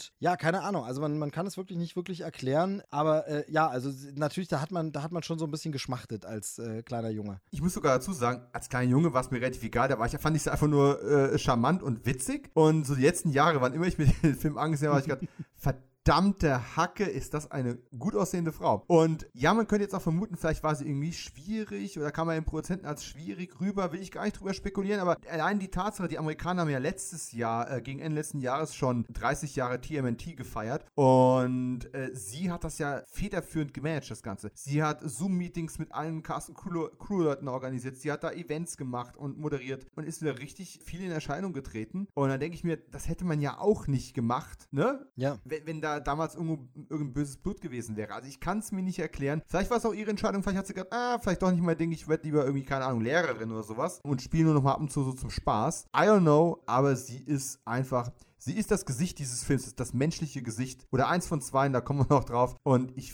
finde sie richtig, richtig gut. Ich hätte mir gewünscht, sie hätte noch mehr solche Rollen äh, zu der Zeit. Also nicht genau solche Rollen, aber Parts von dieser, von dieser Güte und von diesem Umfang in coolen Filmen gehabt. Aber leider, äh. Ja, genau. Also es ist wirklich ein bisschen, ein bisschen seltsamer Karriereweg. Aber genau das mit dem menschlichen Gesicht des Films. Ja, ich weiß natürlich, auf wen du noch anspielst, aber sie ist das schon. Das ist also zuerst, wenn ich an den Turtles-Film denke, denke ich zuerst natürlich an die Kostüme, an die genial erschaffenen Turtles selbst. Und als zweites denke ich sofort an ihr Gesicht. Ich habe sie sofort vor Augen. Und ähm, ja, also das, das ist, sie trägt das. Sie muss das ja auch tragen. Ja, und was sie nur ganz kurz trägt, ist ein äh, gelber Mantel in Anspielung auf den gelben Jumpsuit, den, den April in der Serie äh, trägt. Der ist ja nur, äh, ja, spielt eine eher kleine Rolle, äh, ist er modisch jetzt auch nicht so nett. Diese ganzen Erdtöne stehen viel besser. Ach, verdammt, das ist doch kein Mode-Podcast hier. Machen wir weiter. Geht's nicht irgendwo auf die, auf, die, auf die Nüsse? Oh, aber der erste Kampf, Ninja-Style im Dunkeln. Das finde ich halt auch richtig gut. Du führst quasi erstmal diese Kriminalität ein, die ja damals in der Realität in, in New York sehr verwurzelt war. Führst das Ganze dann langsam über zu dieser Ninja-Organisation, die da irgendwo als Gerücht existiert. Und du siehst halt schon diese saugeilen Footgang-Uniformen. Ich wollte sowas immer haben damals. Verdammt. Ja, äh, die habe ich ja tatsächlich nicht so gekriegt. Da habe ich ja immer so gedacht, okay, was sind das für komische äh, T-Siebe als Augen und äh, irgendwie sah das immer so ein bisschen, also die, oh. die da, das wäre so, das, das wäre mein Design-Update, weißt du, so Special Edition-mäßig, George Lucas lässt grüßen, heute alles mit CGI nochmal ein bisschen polieren. äh, am Schredder, am Schredder habe ich nichts auszusetzen, alles geil, aber die Foot Ninjas wirklich sehen so ein bisschen sehr homemade aus. Also da sieht ja selbst das selbstgemachte Peter Parker Kostüm in Spider-Man Homecoming besser aus wow. als das. also, das okay, aber jetzt mal ernsthaft, ne? Foot Gang gegen die Fußsoldaten aus der Trickserie. Ähm, Roboter gegen, äh, gegen, gegen Ninja-Teenager. Welches Kostüm gefällt dir besser? Welches Design gefällt dir besser? Also du wirst mich, du wirst mich lynchen, aber ich finde, da ist tatsächlich das Trickfilmserien-Ding, finde ich dann doch ein bisschen geiler irgendwie. Ich lynch dich nicht, weil ich finde es irgendwie auch geil. Ich fand es immer schade, wenn die so schnell kaputt gegangen sind, weil ja. ich hätte lieber gerne mal längere ja. Kampfsequenzen gesehen. Das stimmt, das stimmt.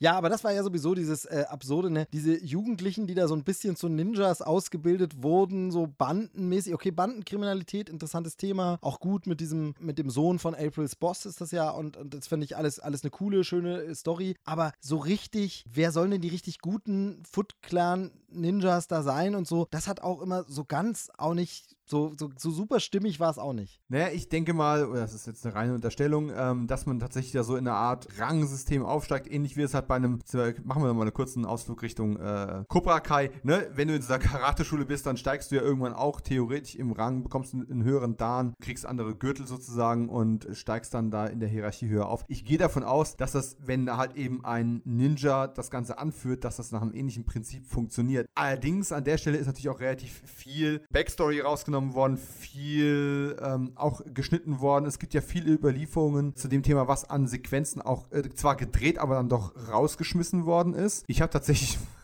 mal eine davon sozusagen in einem, in einem Actionfilm-Drehbuch, das ich geschrieben habe, habe ich auf eins davon referenziert. Es gab nämlich, wenn zum ersten Mal, da springen wir jetzt schon wieder in der Handlung ein Stück nach vorne, aber wenn zum ersten Mal der Shredder auftaucht, dann hast du noch diese Darth Vader-mäßige äh, Einführung, wenn er da in, diesen, in diese Halle reingelaufen kommt und alle warten auf ihn, ne? Vorher ist großen, großen Gong geläutet worden und du baust halt so ganz langsam diese Erwartungshaltung auf diesen, diesen tollen Shot, wie der Kran von oben runterkommt und du ihm dann quasi diese die Schulterpolster ja, ja, entblößt, ne? Genau, genau, das Und- fand ich immer so eine, also eigentlich müsste es albern sein und blöd, aber irgendwie ist es geil, wie das so langsam aufgedeckt wird. Ja. Diese krallenmäßigen Schulterpolster und dann muss, muss extra ein Handlanger kommen und muss ihm da den Umhang abmachen, weil alleine ist blöd und dann zeigt offenbart diese Szene ja eigentlich, wie unpraktisch das Kostüm des Ja. Shredder ist, dass es eigentlich total idiotisch ist, so rumzulaufen, aber es wirkte in dem Moment trotzdem geil. Und er trägt diesen Umhang ja später auch nicht mehr. Ja. Aus gutem Grund. Ne, das ist einfach nur um, das ist wie die Gala-Uniform in Star Trek. Macht was her, ist aber komplett unpraktisch. Und im, im Endeffekt, das hätte so leicht in die Hose gehen können. Du hast vollkommen recht. Aber in die Verbindung der Cinematografie und wie das Ganze auch musikalisch unterlegt ist, wird da halt Spannung aufgebaut. Und dann siehst du, wie von der Seite zwei äh, Footgang-Mitglieder kommen, die so einen Teppich ausrollen. Und dann verleiht er ja quasi einem seiner, seiner Zöglinge äh, den Drachen Doji, dass er dann quasi Mitglied, Mitglied der Familie ist. Und dazwischen fehlt eine komplette Sequenz. Die rollen diesen Teppich aus und dann hätte sich Shredder hingesetzt und dann wäre er von, ich glaube, vier oder sechs Anwärtern angegriffen worden und hätte quasi aus der sitzenden Position diese, äh, diese Angreifer verprügelt. Und der Beste von denen ist dann derjenige, der die Auszeichnung bekommt und quasi in die Gang aufgenommen wird. Und diese ganze Kampfsequenz davon sind nur ein paar äh, Bruchstücke noch überliefert wohl und ein paar Storyboards und eine, eine Drehbuchbeschreibung. Mehr gibt es davon nicht mehr. Man kann es aber auch daran erkennen, dass wenn du, äh, wenn du diese Aufnahme dann nochmal siehst, ne, so, so ein Two-Shot, der junge Mann kniet vor dem Shredder, er bekommt seine, seine Kapuze und im Hintergrund ist Sam fucking Rockwell, ähm, der da im Hintergrund steht und sich den Arm festhält, weil er da verletzt ist. Das ist von dem Kampf mit dem Shredder vorher, der nicht drin ist. Genau, Sam, Sam Rockwell, auch so, ein, so eine Nebenrolle, die ich jedes Mal vergesse, bis ich sehe und dann wieder weiß, stimmt. Der war ja da dabei. Das ist auch so geil, dass er da dabei ist mit so einer Mini-Nebenrolle. Äh, irgendwie witzig, weil irgendwie wird er ja auch nie, ich habe ihn noch nie irgendwo bei einem Turtles-Doku oder Special oder irgendwo darüber reden hören oder so, dass das so, muss ja einer seiner allerersten Filmauftritte überhaupt gewesen sein. Und wie gesagt, immer bis zu dem Moment, wo er zu sehen ist, vergesse ich ihn. Und das Geile ist, er ist Anwärter, also, also äh, nicht Anwärter, er ist Anwerber, der Kids anwirbt für die Foot Gang. Also das ist ja erstmal so eine Art Jugendclubhaus. Und wenn du dich lange genug, ähm, schlecht genug benommen hast und, und tun konntest, was du willst und bist halt Ausreißer, dann kannst du halt irgendwann sozusagen ins Nebenzimmer gehen und kriegst dann da äh, einen Jitsu beigebracht. Und ich meine, überleg mal, ne? Sam Rockwell ist der Typ, der Kinder zum Rauchen verführt. Könntest du heute in keinem Film mehr unterbringen. Ja, Pferdung oder Affenhaare. Es, ist einfach herrlich. Und auch mit dabei als, ich sage jetzt mal, rechte Hand von Sam Rockwell, ohne ein einziges Wort äh, an Dialog, Skeet Ulrich, der kurz darauf in Scream äh, die männliche Hauptrolle, über, oder eine der männlichen Hauptrollen übernommen hat. Fünf Jahre später oder so. Der hat damals noch quasi Statistengeld verdient. Ja, Äh, ist, also- immer, ist, ist, ist gegen Ende immer zu sehen, wenn ähm, es dann, wenn's dann äh, im, im Finale ne, diese ganzen Dialoge geht von wegen, das sind ihr Familie und sowas. Und er steht dann halt immer irgendwie immer im Hintergrund neben Sam Rockwell rum. Guckt ein bisschen dümmlich aus der Wäsche. Super amüsant. Ja, aber ach, hey, komm, wenn wir schon dabei sind. Also erstens mal, ich habe gerade schon die Inszenierung ähm, gelobt. Steve Barron hat's gemacht. Gar keine so große Kinofilm-Karriere, aber hat unfassbar viel Werbung gemacht. Er hat sehr viele Musikvideos gemacht. Es ist also, ich, man könnte sagen, es ist so ein bisschen das Prinzip von ähm, Russell Mulcahy, äh, der ja in den 80ern mit, mit Highlander allen die Socken ausgezogen hat. Einfach weil man jemanden gut hat, der eben sonst Clips gemacht hat. Sehr teure Clips. Und den man dann ins Kino geholt hat und der einfach auf eine ganz andere Art und Weise visuell erzählt. Und die anderen menschlichen Stars neben Judith Hogue äh, sind dann eben Elias Koteas, Michael Turney, James Saito und Jay Patterson. Und nichts gegen die anderen Jungs, also nichts gegen den Chief Stern und auch nichts gegen Charles, der es ganz nett gemacht hat. Also mal tatsächlich nicht so ein rumbrüllender Boss und wenn er brüllt, macht es irgendwie Sinn, sondern eher so ein, warum passiert mir diese Scheiße, Boss? ja, stimmt. Das finde ich mal eine nette, nette Alternative auch zu, zu sonstigen äh, Chefreportern. Aber lass uns doch gleich mal über Elias Koteas reden. Ja, also ich meine, Casey Jones, wie cool kann man bitte sein, oder? Mit Eishockey, Maske, äh, da einfach irgendwelche Typen verprügeln mit einem Eishockeyschläger. Und äh, also war damals der Inbegriff der Coolness. Hat man, finde ich, auch irgendwie nie wieder so cool hinbekommen, Casey Jones zu inszenieren, was, glaube ich, einfach am Schauspieler liegt. Denn er ist ja wirklich so jemand, den man auch über die Jahre immer wieder irgendwo gesehen hat und er strahlt immer so eine besondere Aura aus. Es hat lange gedauert dann, weil das dann auch mal so eine Phase war, wo ich lange den Turtles-Film nicht gesehen habe, bis ich dann im Hirn irgendwann wieder verknüpft habe. Verdammt, das ist ja Casey Jones, äh, als ich ihn dann irgendwo anders gesehen habe. Ich finde ihn stark und das funktioniert heute immer noch. Dieses große Klappe, eigentlich aber natürlich doch ein verletzlicher Typ, aber ein guter Kämpfer und einfach, wie man so schön sagt, er scheißt sich nix, ne? Prügelt einfach los und macht einfach mir doch egal, aber eben doch auch verletzlich und so. Ich finde, er hat das super gespielt und ja, äh, starke Nebenrolle. Und vor allem natürlich auch wieder eine interessante Reflexion, also Casey Jones, die Rolle, die er verkörpert, auf diesen Typus des, des Vigilanten, des, des einsamen Rächers, was ja seit dem Death Wish-Film Ein Mann sieht rot äh, in den 70ern quasi äh, im Kino wieder richtig ja, modern geworden ist. Und hier hat man eben auch so einen, einen, einen, einen Comic-Charakter gehabt, der im Grunde nah an der Grenze zum Psychopathen äh, ist, weil er hat keine persönliche Racheagenda oder sonst irgendetwas. Er findet es einfach nur geil, Baseballschläger oder einen Eishockeyschläger zu nehmen und loszugehen, um irgendwelche Kleinkriminellen zu verprügeln. Also das, das Ding ist ja bei Casey Jones, wenn er Geld hätte und Millionär wäre, dann wäre er halt Batman. Aber das hat er nicht. Also, ja. nimmt, er, also nimmt er einfach einen Eishockeyschläger und die Maske, die er da rumliegen hat und nutzt das. Ne? Hätte der Geld, wäre er Batman. So ist es einfach. Und ähm, das ist natürlich auch wieder so ein bisschen ein, ein, Statement, wo man einfach sagt, du, äh, ihr findet Batman nur geil, weil er diese tollen Spielsachen hat. Ne? Zitat aus dem Film ja auch, woher hat er nur immer diese tollen Spielsachen. Und äh, wenn der die nicht mehr hat, dann ist es einfach ein Freak mit Eishockeymaske. Also, äh, und das, das finde ich schon sehr cool an der Figur. Ja, absolut. Das ist so dieser Arbeiterklasse-Rächer. Ähm, genau. So, ne? Nicht der Millionärrächer. Und hat auch einen richtig schönen Story-Arc, wie ich finde, in dem Film, weil er ja im Endeffekt erstmal als, ja, vielleicht nicht als Feind, aber zumindest mal als Konkurrent auftritt. Äh, es gibt ja diese wunderbare Szene, wenn ähm,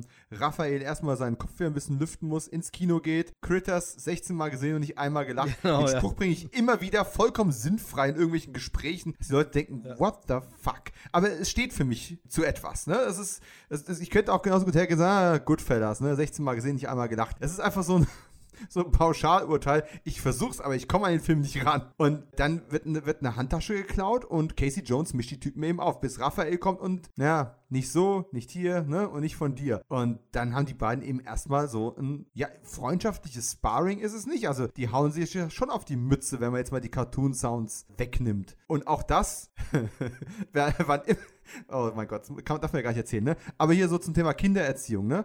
Hab mit meinem, mit meinem Sohn neulich so ein bisschen rumgebalgt, weil der unbedingt äh, ein bisschen mit mir spielen wollte, ne? Und irgendwann lag er dann auf dem Boden und hat gesagt, ah, ich bin kaputt, kann nicht mehr, ne? Hab ich so meinen mein Fuß zum Spaß so auf ihn gesetzt und gesagt, ich habe einen Elch erlegt, einen riesigen, stinkenden, schwitzenden Elch! Sehr schön, sehr schön. Und meine Frau guckt mich an, was zur Hölle? Und der Kleine guckt hoch, wir spielen Elch. Sehr gut, sehr gut. Oh, oh mein Gott. Ähm, ich liebe diesen Film. Ja, also Casey, ähm, Casey, Jones ist schon, muss man ja sagen, man, kann, man konnte sich ja nicht mutieren, die Möglichkeit gab es nicht. Also war das schon der, wo man als äh, junger, äh, frühpubertärer äh, Mann sich das angeguckt hat und gesagt hat, okay, so cool wie der sein, das wär's schon. Mhm. Ja, aber wir, wir, sind jetzt hier quasi schon in, in einer Kampfszene gelandet, wenn es auch mehr ein freundschaftlicher Kampf war und nichts auf Leben und Tod. Die einzigen, die davon kommen, sind die Handtaschendiebe, die haben nochmal Glück gehabt, mehr oder weniger, naja, bevor es halt Stockschlagen gab. Der erste Kampf findet komplett im Dunkeln statt. Und das war ja so dieses dieses, wir sind Ninjas, ne? Wir agieren unter der Oberfläche, buchstäblich und metaphorisch. Und, und, und April findet ja den Sei von, von Raphael, ne? Und das ist dann so auch so der, so der erste Spruch, den ich auch immer, das ist nicht mal ein Spruch, das ist einfach nur die Art und Weise, wie es gesagt wird. Ein Hammer. Wahnsinn. ich bring das, auch ja, das bringe ich leider Synchro, immer wieder. Die Synchro ist halt auch einfach toll. Also jetzt abgesehen von ja. den Soundeffekten ist die Synchro halt, also hier, es gibt ja diese ganzen Puristen, ähm, die immer, ja, alles nur im O-Ton und so, aber ich möchte die Synchro nicht missen. Zum einen habe ich den Film in dieser deutschen Tonspur kennengelernt. Ich kenne ihn so, ich kenne die Sprüche, ich habe die, die Stimmen einfach äh, vor meinem inneren Ohr quasi, habe ich die und deshalb will ich das auch so hören. Und es war aber auch gut gemacht. Also die Sprüche waren, haben ja auch funktioniert. Also es ist natürlich immer diese Entfernung vom Original, ne, teilweise. Also wenn man da mal bei der DVD in den äh, Originalton rein switcht, dann, dann wundert man sich das ein oder andere Mal dann doch schon. Aber ähm, es hat damals funktioniert und ich habe leider heute viel Liebe dafür. Ich auch. Und ich habe tatsächlich versucht, von den, von den Cartoon-Geräuschen wegzukommen und zu sagen, okay, alles klar, ab jetzt bin ich O-Ton-Hörer, was Turtles anbelangt. Es funktioniert aber nicht, denn nicht, dass es im Original schlecht wäre. Und natürlich ist es schön, gerade äh, Miss Hoke und, äh, und ihren Konterpart quasi äh, im Original zu hören. Alles schön gut, aber gerade die Sprüche und wie die Anweise, wie die übersetzt worden sind, der Humor, er ist nicht wesentlich anders als im Original, aber er ist anders. Und ich, ich habe auch ein paar Amerikaner schon drüber referenzieren hören. Turtles, der Film, hat Humor und fast aller Humor sind Popkulturreferenzen von damals, die heute unglaublich, verzeihen wir den Anglizismus, dated sind. Das ist im Deutschen weit weniger schlimm. Äh,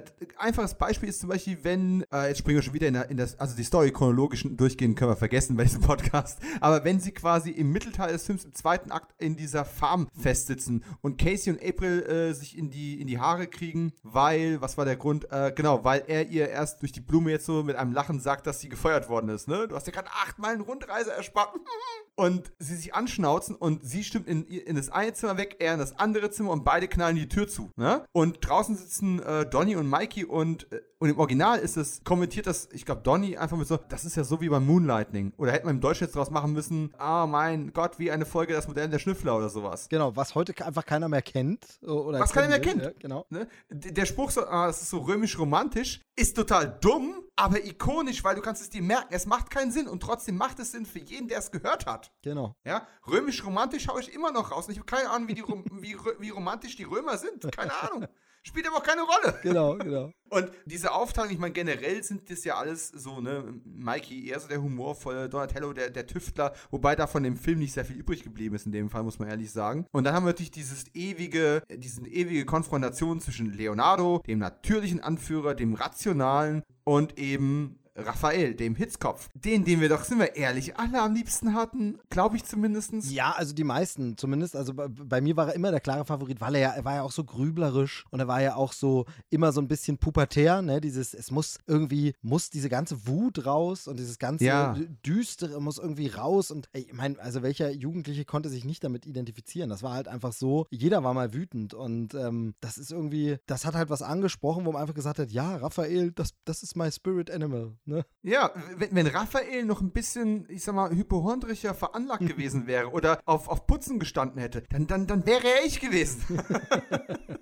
Und, aber, aber auch da merkt man, wie die, die Nähe zu, den, zu, den, äh, zu anderen Comics oder was die ursprünglichen Comics mal parodiert haben. Denn das ist eins zu eins dieselbe Dynamik, die Cyclops und Wolverine von den X-Men haben. Eins zu eins. Ja, der kühle, besonnene Anführer, der Hitzkopf, der so äh, zum Team dazugehört und wichtig ist und auch der, mit der beste Kämpfer ist, aber doch immer nicht reinpasst, weil er sein eigenes Ding machen muss. Das ist eins zu eins dasselbe. Und es ist trotzdem super. Es funktioniert bei den X-Men und es funktioniert bei den Turtles. Was soll man groß dazu sagen? Wenn ich wieder in äh, die Chronologie kurz zurückspringen darf, um meine Notizen hier noch ein bisschen durchzufolgen. Wir haben ja dann auch diese erste An äh, Pizza-Bestellung, äh, wo dann, ne, keine Anchovies. Ich habe damals nicht gewusst, dass Anchovies und Sardellen quasi dasselbe sind. Ich war ein dummes Kind, was soll ich sagen?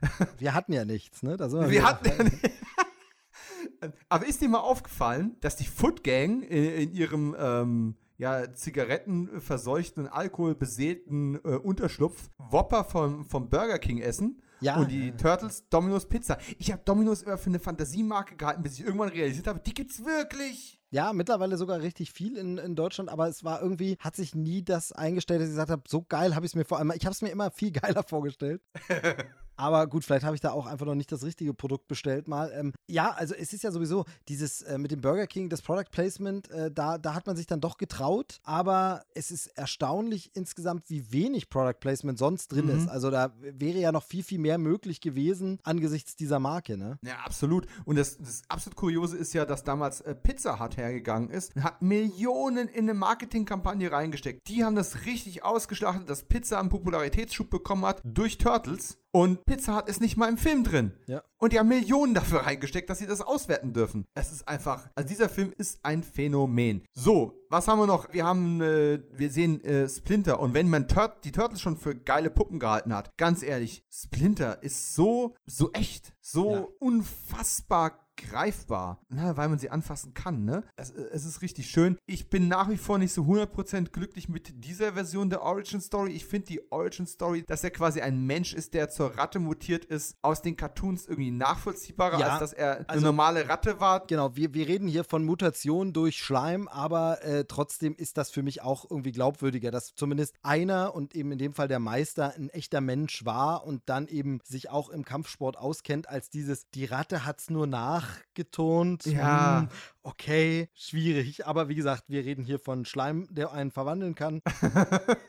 Von daher wollen wir mal nicht zu kritisch sein. Aber ja, diese Puppe, also generell, da, das wäre auch so ein Punkt, den, den müssen wir einfach bei diesem Film ansprechen. Diese großartigen Puppen oder Kostüme. Man weiß immer gar nicht, als was man sie bezeichnen will, ob äh, Puppen oder Kostüme. Eigentlich geht es ja eher in Richtung Muppets. Also sprich, das sind ja eher Puppen, die von einem Puppenspieler gespielt werden. Aber es sind natürlich auch Kostüme, in denen Leute drinstecken. Aber wie erstmal unfassbar ist das Design. Es sieht einfach wirklich toll aus. Da sind wir wieder bei dem Thema Michael Bay-Film, die es einfach nicht verstanden haben. Wir brauchen keine Nasenlöcher. Gesichter bei diesen Figuren. Das muss nicht sein. Haben sie im Comic nicht gehabt und die müssen wir bitte jetzt hier auch nicht reinfügen. Und wie großartig ist das Design und dann wie toll sind diese Puppen umgesetzt. Einfach die Oberflächenstruktur, die sich bewegenden Gesichter, die, also überhaupt die Beweglichkeit, die die, also das wären die Leute, die in den Kostümen drin gesteckt haben, ein bisschen anders sehen, die Beweglichkeit war für den Arsch. Aber für den Zuschauer, wie großartig die sich bewegen können und was die alles machen können, das ist wahnsinnig echt und toll. Und Splinter dann eben wirklich das äh, Tüpfelchen auf dem i, wie, wie, wie toll der umgesetzt wurde. Ganz, ganz, äh, ganz, ganz toll. Nee, wunderschön. Es ist ja so, Jim Henson hat man ja angefragt, um diese animatronischen Charaktere, nennen wir es jetzt einfach mal, zum Leben zu erwecken. Und Jim Henson hat ja ein, eine ganz lange Historie wunderbarer, fantasievoller Figuren und Creature-Designs. Aber er musste noch nie Figuren erschaffen, die die Ninjas sind, die wirklich glaubwürdige Choreografien irgendwie zeigen können müssen oder der Stunt-Performer drin ist. Und das ist so ein Spagat, das ist, das, das verblüfft mich bis heute. Und wenn man sich mal spätere Hansen-Kreaturen ansieht, wie zum Beispiel in der sehr empfehlenswerten, sehr schrägen äh, Sci-Fi-Serie Farscape, da sind ja auch eine, eine Menge Hansen-Puppets äh, drin. Die müssen keine Ninja-Performance machen und die sind neueren Datums und sind auch nicht, also die sind toll, aber die, die schlagen trotzdem nicht, was die, was die Turtles hier haben. Und ja, natürlich gibt es diese drei, vier, fünf ähm, legendären Aufnahmen, wo man irgendwo hat die Magie, wenn man jetzt drauf achtet und wenn man das auf Blu-ray guckt, ne, wo man sehen kann, wo, wo die Naht verläuft, oder wo man im, im, im Hals irgendwas sehen kann. Aber es sind wirklich ganz, ganz wenige Shots. Auf VHS hat es damals kein Mensch interessiert und es ist immer noch zehnmal besser als, als lieblose CGI-Creatures. Genau, Tut und mir leid. was du ansprichst, ist ja auch selbst in der Turtles-Reihe. Also in Teil 2 und 3 sahen die Kostüme immer schlechter aus von der Fernsehserie, ja. wollen wir gar nicht erst reden. Also hier ist wirklich so viel Liebe drin. Es ist ja wohl so, dass die zum Teil leider zerfallen, also mittlerweile sich äh, zersetzen, die Originalkostüme von damals. Das ist dem Material geschuldet. Also die werden natürlich versucht zu behüten und aufzuheben. Aber es gibt jetzt natürlich wundervolle Sachen und jetzt ist wieder das Problem, dass wir hier keinen Videopodcast haben, kein Video. Ich habe es mir nämlich hier nochmal rausgesucht, äh, um es quasi selbst oh. mal in der Hand zu haben. Jetzt hat ja vor ein, zwei Jahren, ähm, vielleicht sind es auch schon wieder drei Jahre her, hat ja Neckar, dieser Toy-Hersteller, also so Actionfiguren, Hinsteller, Merchandise, Memorabilia, wie auch immer man es nennen will, Hersteller, Hersteller. Wunderbare Figuren in zwei verschiedenen Größen gibt es die. Ich habe mir die etwas kleineren geholt von den Turtles äh, Kinofilm-Figuren, Puppen quasi gemacht und da kann man sie sich erhalten und ansehen und die sehen so wunderschön aus und mir geht das Herz auf, wenn ich die sehe. Ich habe sofort ein Nostalgie-Flashback auf diesen Film, wenn ich diese Figur vor mir, neben mir sehe. Die sind so toll, ohne jetzt das alte Klischee äh, reiten zu wollen, äh, dass man da immer Diskussionen hat, aber in dem Fall war es wirklich so, ja, Hinsteller muss es sein zu einem Film, aber diese Figuren sehen so großartig aus, weil sie dieses zeitlose Design von damals haben und so toll übertragen sind, dass sogar meine Frau gesagt hat, ja klar kannst du holen, die stellen wir uns in die Bude, die sehen super. Also überhaupt keine Diskussion. Wie gesagt, normalerweise nicht so Riesendiskussion, Klischee von wegen, oh, der Mann holt sich Nerd-Spielzeug und sie will es nicht. Aber hier ist es so, sie ist ja jetzt nicht der Riesen-Turtles-Fan wie ich. Also das ist hier einfach das, ähm, sie hat nichts gegen, gegen Merch, sie hat nichts gegen coole Hinsteller, aber sie ist jetzt nicht so ein Riesen-Turtles-Fan wie ich. Aber die sehen einfach so geil aus, weil sie eben diesen Hansen-Figuren nachempfunden sind aus dem Creature Workshop. Das ist so geil, dass sie gesagt hat, ja klar, ey, die stellen wir hin, die holen wir uns. Und zurzeit sind sie gerade wieder eingepackt in den Kartons, weil sie immer dann müssen sie mal für die Weihnachtsdeko äh, irgendwie weichen eine Weile, dann kommt mal wieder was anderes hin und dann werden sie wieder raus. Aber jetzt bin ich kurz äh, drauf und dran, natürlich jetzt auch wieder inspiriert. Ich glaube, jetzt werden sie wieder hingestellt. Einfach richtig, richtig schön. Von Neckar vielleicht einfach mal äh, im Netz schauen, äh, die Teenage Mutant Ninja Turtles Figuren von denen. Großartig. Da gibt es auch den Shredder, es gibt auch äh, Splinter. Ich habe mir tatsächlich nur die vier Turtles gegönnt, aber wow, einfach Liebe, einfach Liebe, diese Figuren. Also ich habe diese Figuren auch gesehen und äh,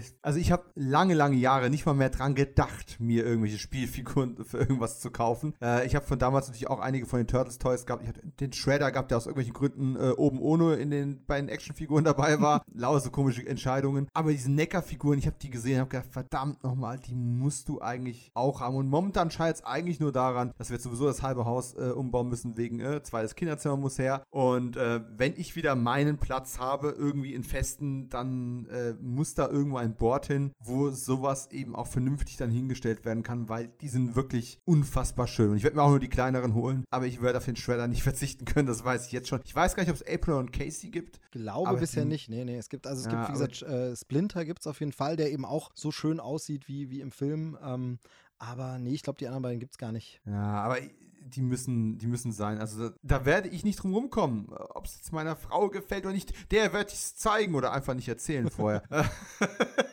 Von daher, ich, ich habe so viel, äh, gut, so viel Merch gibt es gar nicht von dem Film, aber ich habe quasi, also nicht mehr, aber ich habe quasi alles da, was man da haben kann und diese Figuren müssen noch dazu, zu meinem Turtles, der Film Fanbuch, zur DVD, zu dem Soundtrack. Ich bin jetzt gerade auf der Jagd nach der Schallplatte zu dem äh, John DuPrace Score. Es gibt ja inzwischen eine, eine reine Score-Veröffentlichung. Ich würde nur noch die CD nehmen, aber das Zeug ist so schnell ausverkauft gewesen, du hast schon wieder keine Chance, da irgendwo dran zu kommen, weil die Musik, die haben wir noch gar nicht kurz erwähnt bis dato, der Film hat eine richtig, richtig, richtig gute musikalische Untermalung. Unabhängig davon, dass ich Rapmusik nicht leiden kann und eine Menge Rapmusik drin ist, aber damals war Rapmusik ja auch noch nicht so, es war ja nicht dieser Gangster-Rap-Kram, der später kam, es ist ja noch mehr so eine Art Spät-80er Hip-Hop gewesen. Ja, ja, also äh, du, du, hast es gerade richtig formuliert mit, der hat eine gute Musikuntermalung, denn ähm, ich bin ja großer, großer Score-Freak und, und Fan und höre sehr viel Soundtracks eben auch einfach so und äh, wie gesagt, meist die instrumentalen Sachen, Songs sind dann immer nochmal eine andere Sache, ja, mit Rap, Hip-Hop kann ich auch nicht ganz so viel anfangen, aber wenn es im Film gut eingesetzt ist, aber hier finde ich, der Soundtrack ist wahnsinnig wahnsinnig atmosphärisch im Film, funktioniert da richtig gut und trägt einen äh, Großteil dazu bei, dass äh, zum Beispiel eben beim Foot Clan, aber eben auch New York und so, dass das alles so wirkt und gerade dieses, diese, diese, diese Raubzüge der äh, Jugendlichen und so, dass das gut untermalt ist. Aber es ist jetzt nicht unbedingt ein Score, den ich mir so anhören würde, wo ich jetzt sagen würde, ah, den,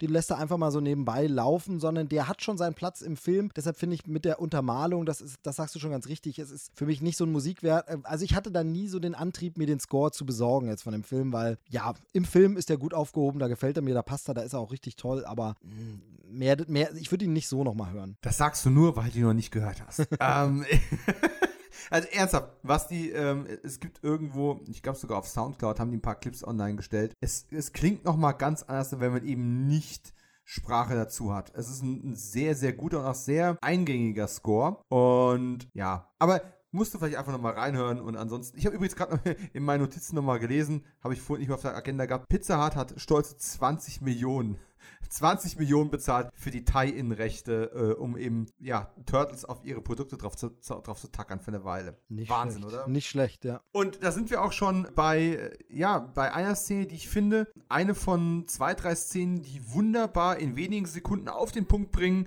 warum dieser Film so eine einmalige Mischung aus Düsternis und Humor hat und warum man ihn nicht abschreiben kann als albern und warum er nie zu ernsthaft ist, um nicht auch noch Kindern zu gefallen oder Jugendlichen zu gefallen. Und zwar ist der erste Moment relativ kurz nach der ersten ja, Familienversammlung am Anfang, wo Mikey im Hintergrund diese Pizza bestellt. Und ich glaube, du weißt, worauf ich hinaus möchte, ne? Mikey sitzt unter dem Gullideckel, nee, Donny wartet. Und äh, dann setzen sich beide zusammen dahin und warten gemeinsam auf den Pizzaschlepper. Und Donny spricht mal das Thema an so, sag mal, hast du jemals drüber nachgedacht, nachgedacht, wie es wäre, wenn, wenn Splinter irgendwann mal nicht mehr da wäre, wenn wir, wenn wir allein wären und wenn auf einmal so, so, so, so eine melancholische Stimmung aufkommt und über äh, die Mortalität und, äh, und Endlichkeit des Daseins quasi philosophiert werden könnte. Und sie bringen nicht sofort einen dummen Gag, aber sie bringen natürlich einen dummen Gag. Aber sie lassen diesen Moment so eine Weile ruhen, gerade lang genug, dass es sich bei einem, auch bei einem, bei einem jungen Geist mal festsetzen kann, um nach dem Film nochmal drüber nachzudenken. Aber natürlich kommt jetzt keine philosophische Abhandlung, sondern es kommt ein dummer Witz. Na, zu spät, wir ziehen drei Dollar ab.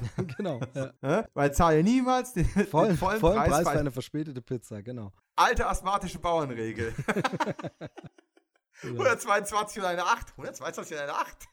Sehr gut. Oh mein Gott. Und, und so Momente gibt es ein paar ich, ich, finde, ich finde, es gibt generell so viele so, so kleine Details halt immer. Also, wo du jetzt, äh, weil du schon gesagt hast, so ganz kurze Momente, das ist ja jetzt keine große Szene, die man irgendwie in den Trailer schneiden würde oder die man jetzt so, ah, weißt du noch, wie da sie unter dem Rost standen und dann das Geld durchgesteckt wird und die Pizza, sondern das sind äh, so diese kleinen Details, die ich so schön finde, die sich auch wiederfinden äh, im Setdesign und so, diese ganzen Ausstattungen, wie, wie das zum Beispiel das Zuhause der Turtles auch aussieht oder so. Mit, mhm. diesem, mit diesem halb zusammengebauten Fernseher, der so irgendwie eine Seite sieht so aus, die andere so irgendwie repariert. Da wird nie drauf eingegangen, warum haben die keinen richtigen Fernseher? Weißt du, warum haben die keinen ordentlichen Fernseher, der halt repariert wurde oder so, sondern das ist so komisch zusammengebaut, das wird nie erklärt, aber das ist so dieses Charmante, dass einfach alle Szenen sehen echt und lebendig aus. Eben, du hast es schon gesagt, dieses Lager oder dieser, dieser ja, Hauptquartier der Foot Gang, was so ein bisschen, da gibt's, da können die Kids skaten, da können sie rauchen, da können sie sich sonst wie benehmen. Das erinnert ein bisschen äh, in letzter Konsequenz so an Pinocchio, ne, wo sie dann auf diesem Jahrmarkt sind, wo man sagt, ja, dort werden alle Kinder eingefangen, aber eigentlich nur ausgenutzt und so. Und das ist aber auch, das wird ja nie so genau erklärt, aber dir wird durch dieses Set-Design mhm. einfach klar, was hier Phase ist, worum es geht und so. Und so sind es so diese kleinen Momente, die einem auch hinterher dann erst so klar werden, ah, okay, das habe ich jetzt gesehen oder deshalb funktioniert das. Ähm, in der Analyse bemerkt man das dann erst. Also beim Gucken ist es einfach da und äh, genauso ist es halt auch mit so, so einem Pizza-Moment. Mhm. Und ich persönlich schiebe das ein bisschen auf Sally. Sally Menke war zum ersten Mal hier als Cutterin bei einem Film unterwegs und hat einfach ein saugutes Gespür dafür, wie lange so eine Szene dauern darf und wann man damit aufhört. Mhm. Und wem der Name jetzt äh, von den Hörern vielleicht vage etwas sagt, aber man kann es nicht sofort zuordnen. Sally Menke hat danach quasi äh, mit Up Reservoir Dogs jeden Film von Quentin Tarantino geschnitten bis äh, ich überlege gerade einschließlich oder bis kurz vor Inglourious Bastards, wo sie viel zu jung leider bei einem tragischen Unfall genau. gestorben ist. Und seitdem kann man auch beobachten, dass die Tarantino-Filme vom Pacing her immer, immer weiter, also immer länger werden und immer etwas unrunder sind. Ähm, Sally war so die einzige, die ihm wirklich immer sagen konnte, so Quentin, ähm, du brauchst das hier gerade nicht, ne? Wir nehmen das mal raus. Genau. Und irgendwie, irgendwie schaffen das die, die Cutter, die er danach engagiert hat, irgendwie nicht mehr ganz. Und sie war damals hier die erste Cutterin am Material, ist dann aber tatsächlich in der Post-Production, weil irgendein Produzententeil nicht, nicht zufrieden war, ist sie dann quasi ähm, rausgeschmissen worden oder hat dann quasi keine Arbeit mehr dabei gehabt. Genauso wie auch der Regisseur dann irgendwann nichts mehr zu melden hat und man es dann quasi ohne ihn fertiggestellt hat. Was für mich immer noch ein bisschen komisch ist und trotzdem oder gerade deswegen ist auch der Audiokommentar auf der deutschen Disc von, vom Turtles-Film sehr empfehlenswert, weil eben, da wird keine schmutzige Wäsche gewaschen, aber man, man kann so ein bisschen auch zwischen den Zeilen rauslesen, wie der Regisseur äh, mit dem Film so zugange gewesen ist. Wie gesagt, was da alles geschnitten ist und, und umgeschnitten oder rausgeflogen ist, damit alleine könnte man eine ganze Dokumentation füllen und obwohl es ein paar Dokus zu den Turtles gibt, es fehlt mir so die ultimative Doku zu Turtles, der Film, der all diese Dinge mal aufdeckt, aber es gibt ein paar tolle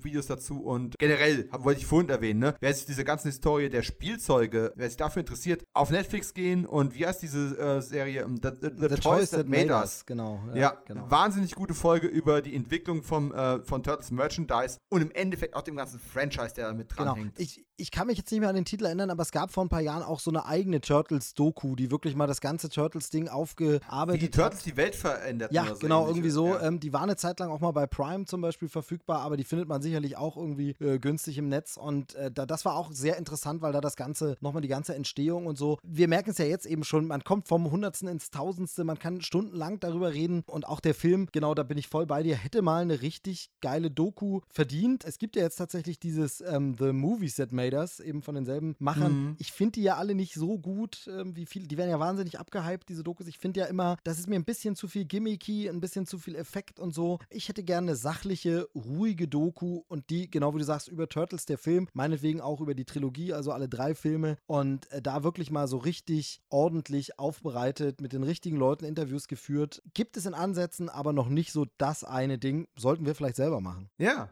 Warum, eigentlich nicht? Und ich bin sogar ein Stück weit bei dir. Ich habe mir auch von diesen Movies That, that Made Us äh, auch ein paar Folgen angesehen. Es wiederholt sich auch sehr von der Struktur her irgendwann und es geht mir ein bisschen zu sehr auf den Hype-Train. Ja. Aber tatsächlich, wenn man sich nur eine Folge anschauen wollen würde, würde ich tatsächlich zu der Turtles Toy-Episode raten, ja. weil es meiner Meinung nach die beste ist, oder zumindest die beste, die ich gesehen habe. Und sie auch ein Stück weit was verändert sag ich mal. Weil man auch ein Stück weit die Entfremdung der beiden äh, Turtles-Schöpfer, die sich ja im Laufe der Zeit dann auch äh, verstritten auseinandergelebt haben, über das Geschäftsmodell eben. Und wie das eben, dieser menschliche Faktor, neben dem ganzen kommerziellen und den Gags, die reingeschnitten werden, wie das eben, ja, da aufbereitet worden ist und wie es am Ende ausgegangen ist, hat mir Tränen in die Augen äh, getrieben. Und das bei einer, was ich, 40 Minuten Netflix-Doku-Reihe. Fand ich eine gute Folge. Insgesamt auch etwas, wo ich sage, ja, da könnte man ein bisschen kritischer, ein bisschen tiefer und äh, ja, Gimmicky ist schon ein gutes Wort dafür. Da, da will ich dir gar nicht widersprechen. Aber ich wollte diese Folge nochmal kurz highlighten, weil für Turtles-Fans äh, definitiv ein Blick wert, weil ja, da gibt es auch also so viel ja, geilen Scheiß zu sehen. Das klingt immer, immer blöd, aber sie ist ja auch schnell mal weggeguckt. Also das, das ist es ja dadurch, dass, ja. Sie, dadurch, dass es keine zwei Stunden Doku ist in der Tiefe, wie ich sie mir gewünscht habe, kann man die auch mal gucken. Aber man denkt halt ganz oft, ihr hattet Zugang zu den Sachen, da hättet ihr da noch mehr rausholen können einfach. Das denke ich halt sehr, sehr oft bei, bei dieser Reihe. Aber klar, kann man trotzdem gucken. Und vielleicht äh, muss man ja auch mal denken, gibt es ja auch äh, bei Podcasts ist ja auch so, man weiß immer nicht, wo kommen die Hörer her, wie oft haben sie schon so sowas gehört. Gibt vielleicht auch Leute, die haben sich noch nie ein Making-of, die haben sich noch nie so eine Mhm. Hintergrund-Doku angeschaut und da ist es natürlich wirklich schön, ihnen eine leichte, einen leichten Einstieg zu ermöglichen. Absolut. Und wo wir jetzt eben beim Schnitt waren, das ich, möchte ich nicht vergessen, bleiben wir noch ganz kurz beim Themenkomplex. Wir hatten es ja vorhin schon mal ganz kurz auch von der europäischen Version, also im Endeffekt, Entschuldigung, das sagen zu müssen, äh, jetzt in Zeiten von Brexit, die Engländer haben es uns eingebrockt letztendlich, aber äh, in Deutschland waren wir mit Nunchakus ja auch äh, sehr äh, vorsichtig immer unterwegs. Das mit dem Hero haben sie sich ja hier gespart, indem sie einfach nur Turtles der Film draus gemacht haben. Aber trotz alledem ist ja in dem Film, also andersrum angefangen. Ich habe zuerst die, äh, ich glaube, glaube ich zuerst die Novell Novellierung äh, gelesen, also quasi das Buch zum Film, die Story zum Film. Und da ist es auch so, dass Tatsu, als er vom Schredder bloßgestellt wird und dann so frustriert ist und erstmal die Einrichtung zertrümmert und dann äh, Studenten verprügelt, ne? Also Schüler verprügelt, Ja. der hat ihn gekillt. Der hat den Schüler Shinjo getötet. Im Drehbuch. Und er hat ihn auch beim, bei den Dreharbeiten, also nicht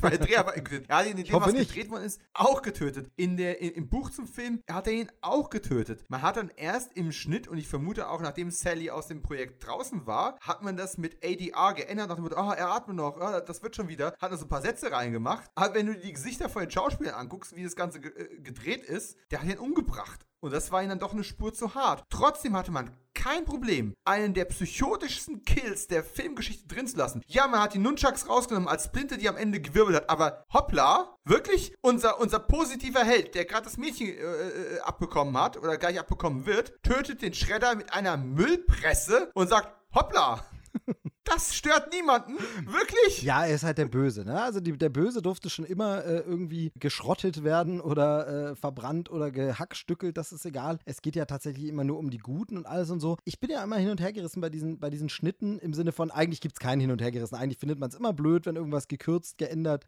ja, vermeintlich abgemildert wird. Gleichzeitig muss man natürlich immer sagen, können wir heute froh sein. Wäre es nicht so gewesen, hätten wir es in dem jungen Alter wahrscheinlich nicht sehen können, würden den Film heute vielleicht nicht so lieben, weil wir ihn gar nicht hätten gucken können. Das ist dann immer so ein, so ein Ding, ja, schwierig, ne? Äh, absolut. Und ich weiß auch gar nicht, ob es tonal so eine gute Idee gewesen wäre, dass er den Jungen tötet. Vielleicht jetzt auch gebrochene Arm getan Ja, oder irgend ja. sowas. Aber ähm, es ist eine ganz, ganz, ich möchte nur sagen, es ist eine ganz, ganz feine Linie, die hier äh, gelaufen wird, um den richtigen Ton zu treffen in diesem Film. Und zwar die ganze Zeit über. Und das muss auch wirklich bis in die Post-Production, bis zum Ende sich durchgezogen haben. Und hat im Ergebnis aber trotzdem ganz, ganz wunderbar funktioniert. So, und bevor uns jetzt irgendwann die Zeit ausgeht, muss ich definitiv nochmal zu meinem, zu meinem Notizzettel zurück. Denn ich finde großartig und bitte immer reingrätschen und sagen, finde ich doof, finde ich, du hast aber vergessen das, ne? Ich, ich möchte deine Meinung hören. Ist ja kein, kein Monocast hier. Die Rede des Schredders. Auf dem Papier hätte ich gesagt, oh Gott, was, jetzt hält er hier einen langen Vortrag für Teenager, die gebannt lauschen. Erstens, wo gibt's Teenager, die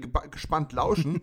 aber die Art und Weise, wie das inszeniert ist, wie die Kamera um ihn fährt, wie er redet, wie das, wie das gesprochen ist. Ihr seid hier, weil die Welt da draußen euch verstoßen hat. Hier ist eure Familie und ich bin euer Vater. Das war so eindrücklich. Das, das war so, mein Gott, ich hab gedacht, Mensch, Papa! Nee, äh, das ist, das ist, also ich finde, das ist eine der wichtigsten und besten Szenen, weil das zeigt eben auch, was der Film macht. Denn bei allem, wir verfilmen hier diese Comic-Geschichte der Turtles und man hätte einen lustigen Weg gehen können, ernsten gehen. Wir machen Comic-Parodien, Anspielungen oder eben Satire auf die alten Superhelden. Der Film sucht sich ja schon ganz bewusst diese Storyline mit den Jugendlichen und mit verzweifelten Jugendlichen, pubertierenden, schwer erziehbaren, was auch immer, ne? Also jugendlichen Problemkindern, die hier ein Zuhause finden, die da sich aufgehoben und geborgen. Man kann manchmal dem Film vorwerfen, dass er da noch ein bisschen zu oberflächlich bleibt und dass dann auch ein bisschen zu schnell wieder den Sohn mit seinem Vater versöhnt und so. Aber hier macht er halt was, wo ich sage, das ist das originäre, gute, weil diese Storyline haben wir ja, korrigier mich, aber ich glaube im Comic nicht, in der Trickfilmserie schon gar nicht, aber so von dem, der Schredder nutzt Kinder aus, um die zu bö seinen bösen Handlanger zu machen, sondern er beantwortet ja quasi diese Geschichte, wo kommen eigentlich seine, seine Jünger alle her? Na klar, sie werden verblendet von dem mit diesem falschen Familiending. Ich habe jetzt schon dieses Pinocchio-Motiv reingebracht, dieses Ganze, ne? Also das ist, ich finde, das ist das eine zentrale,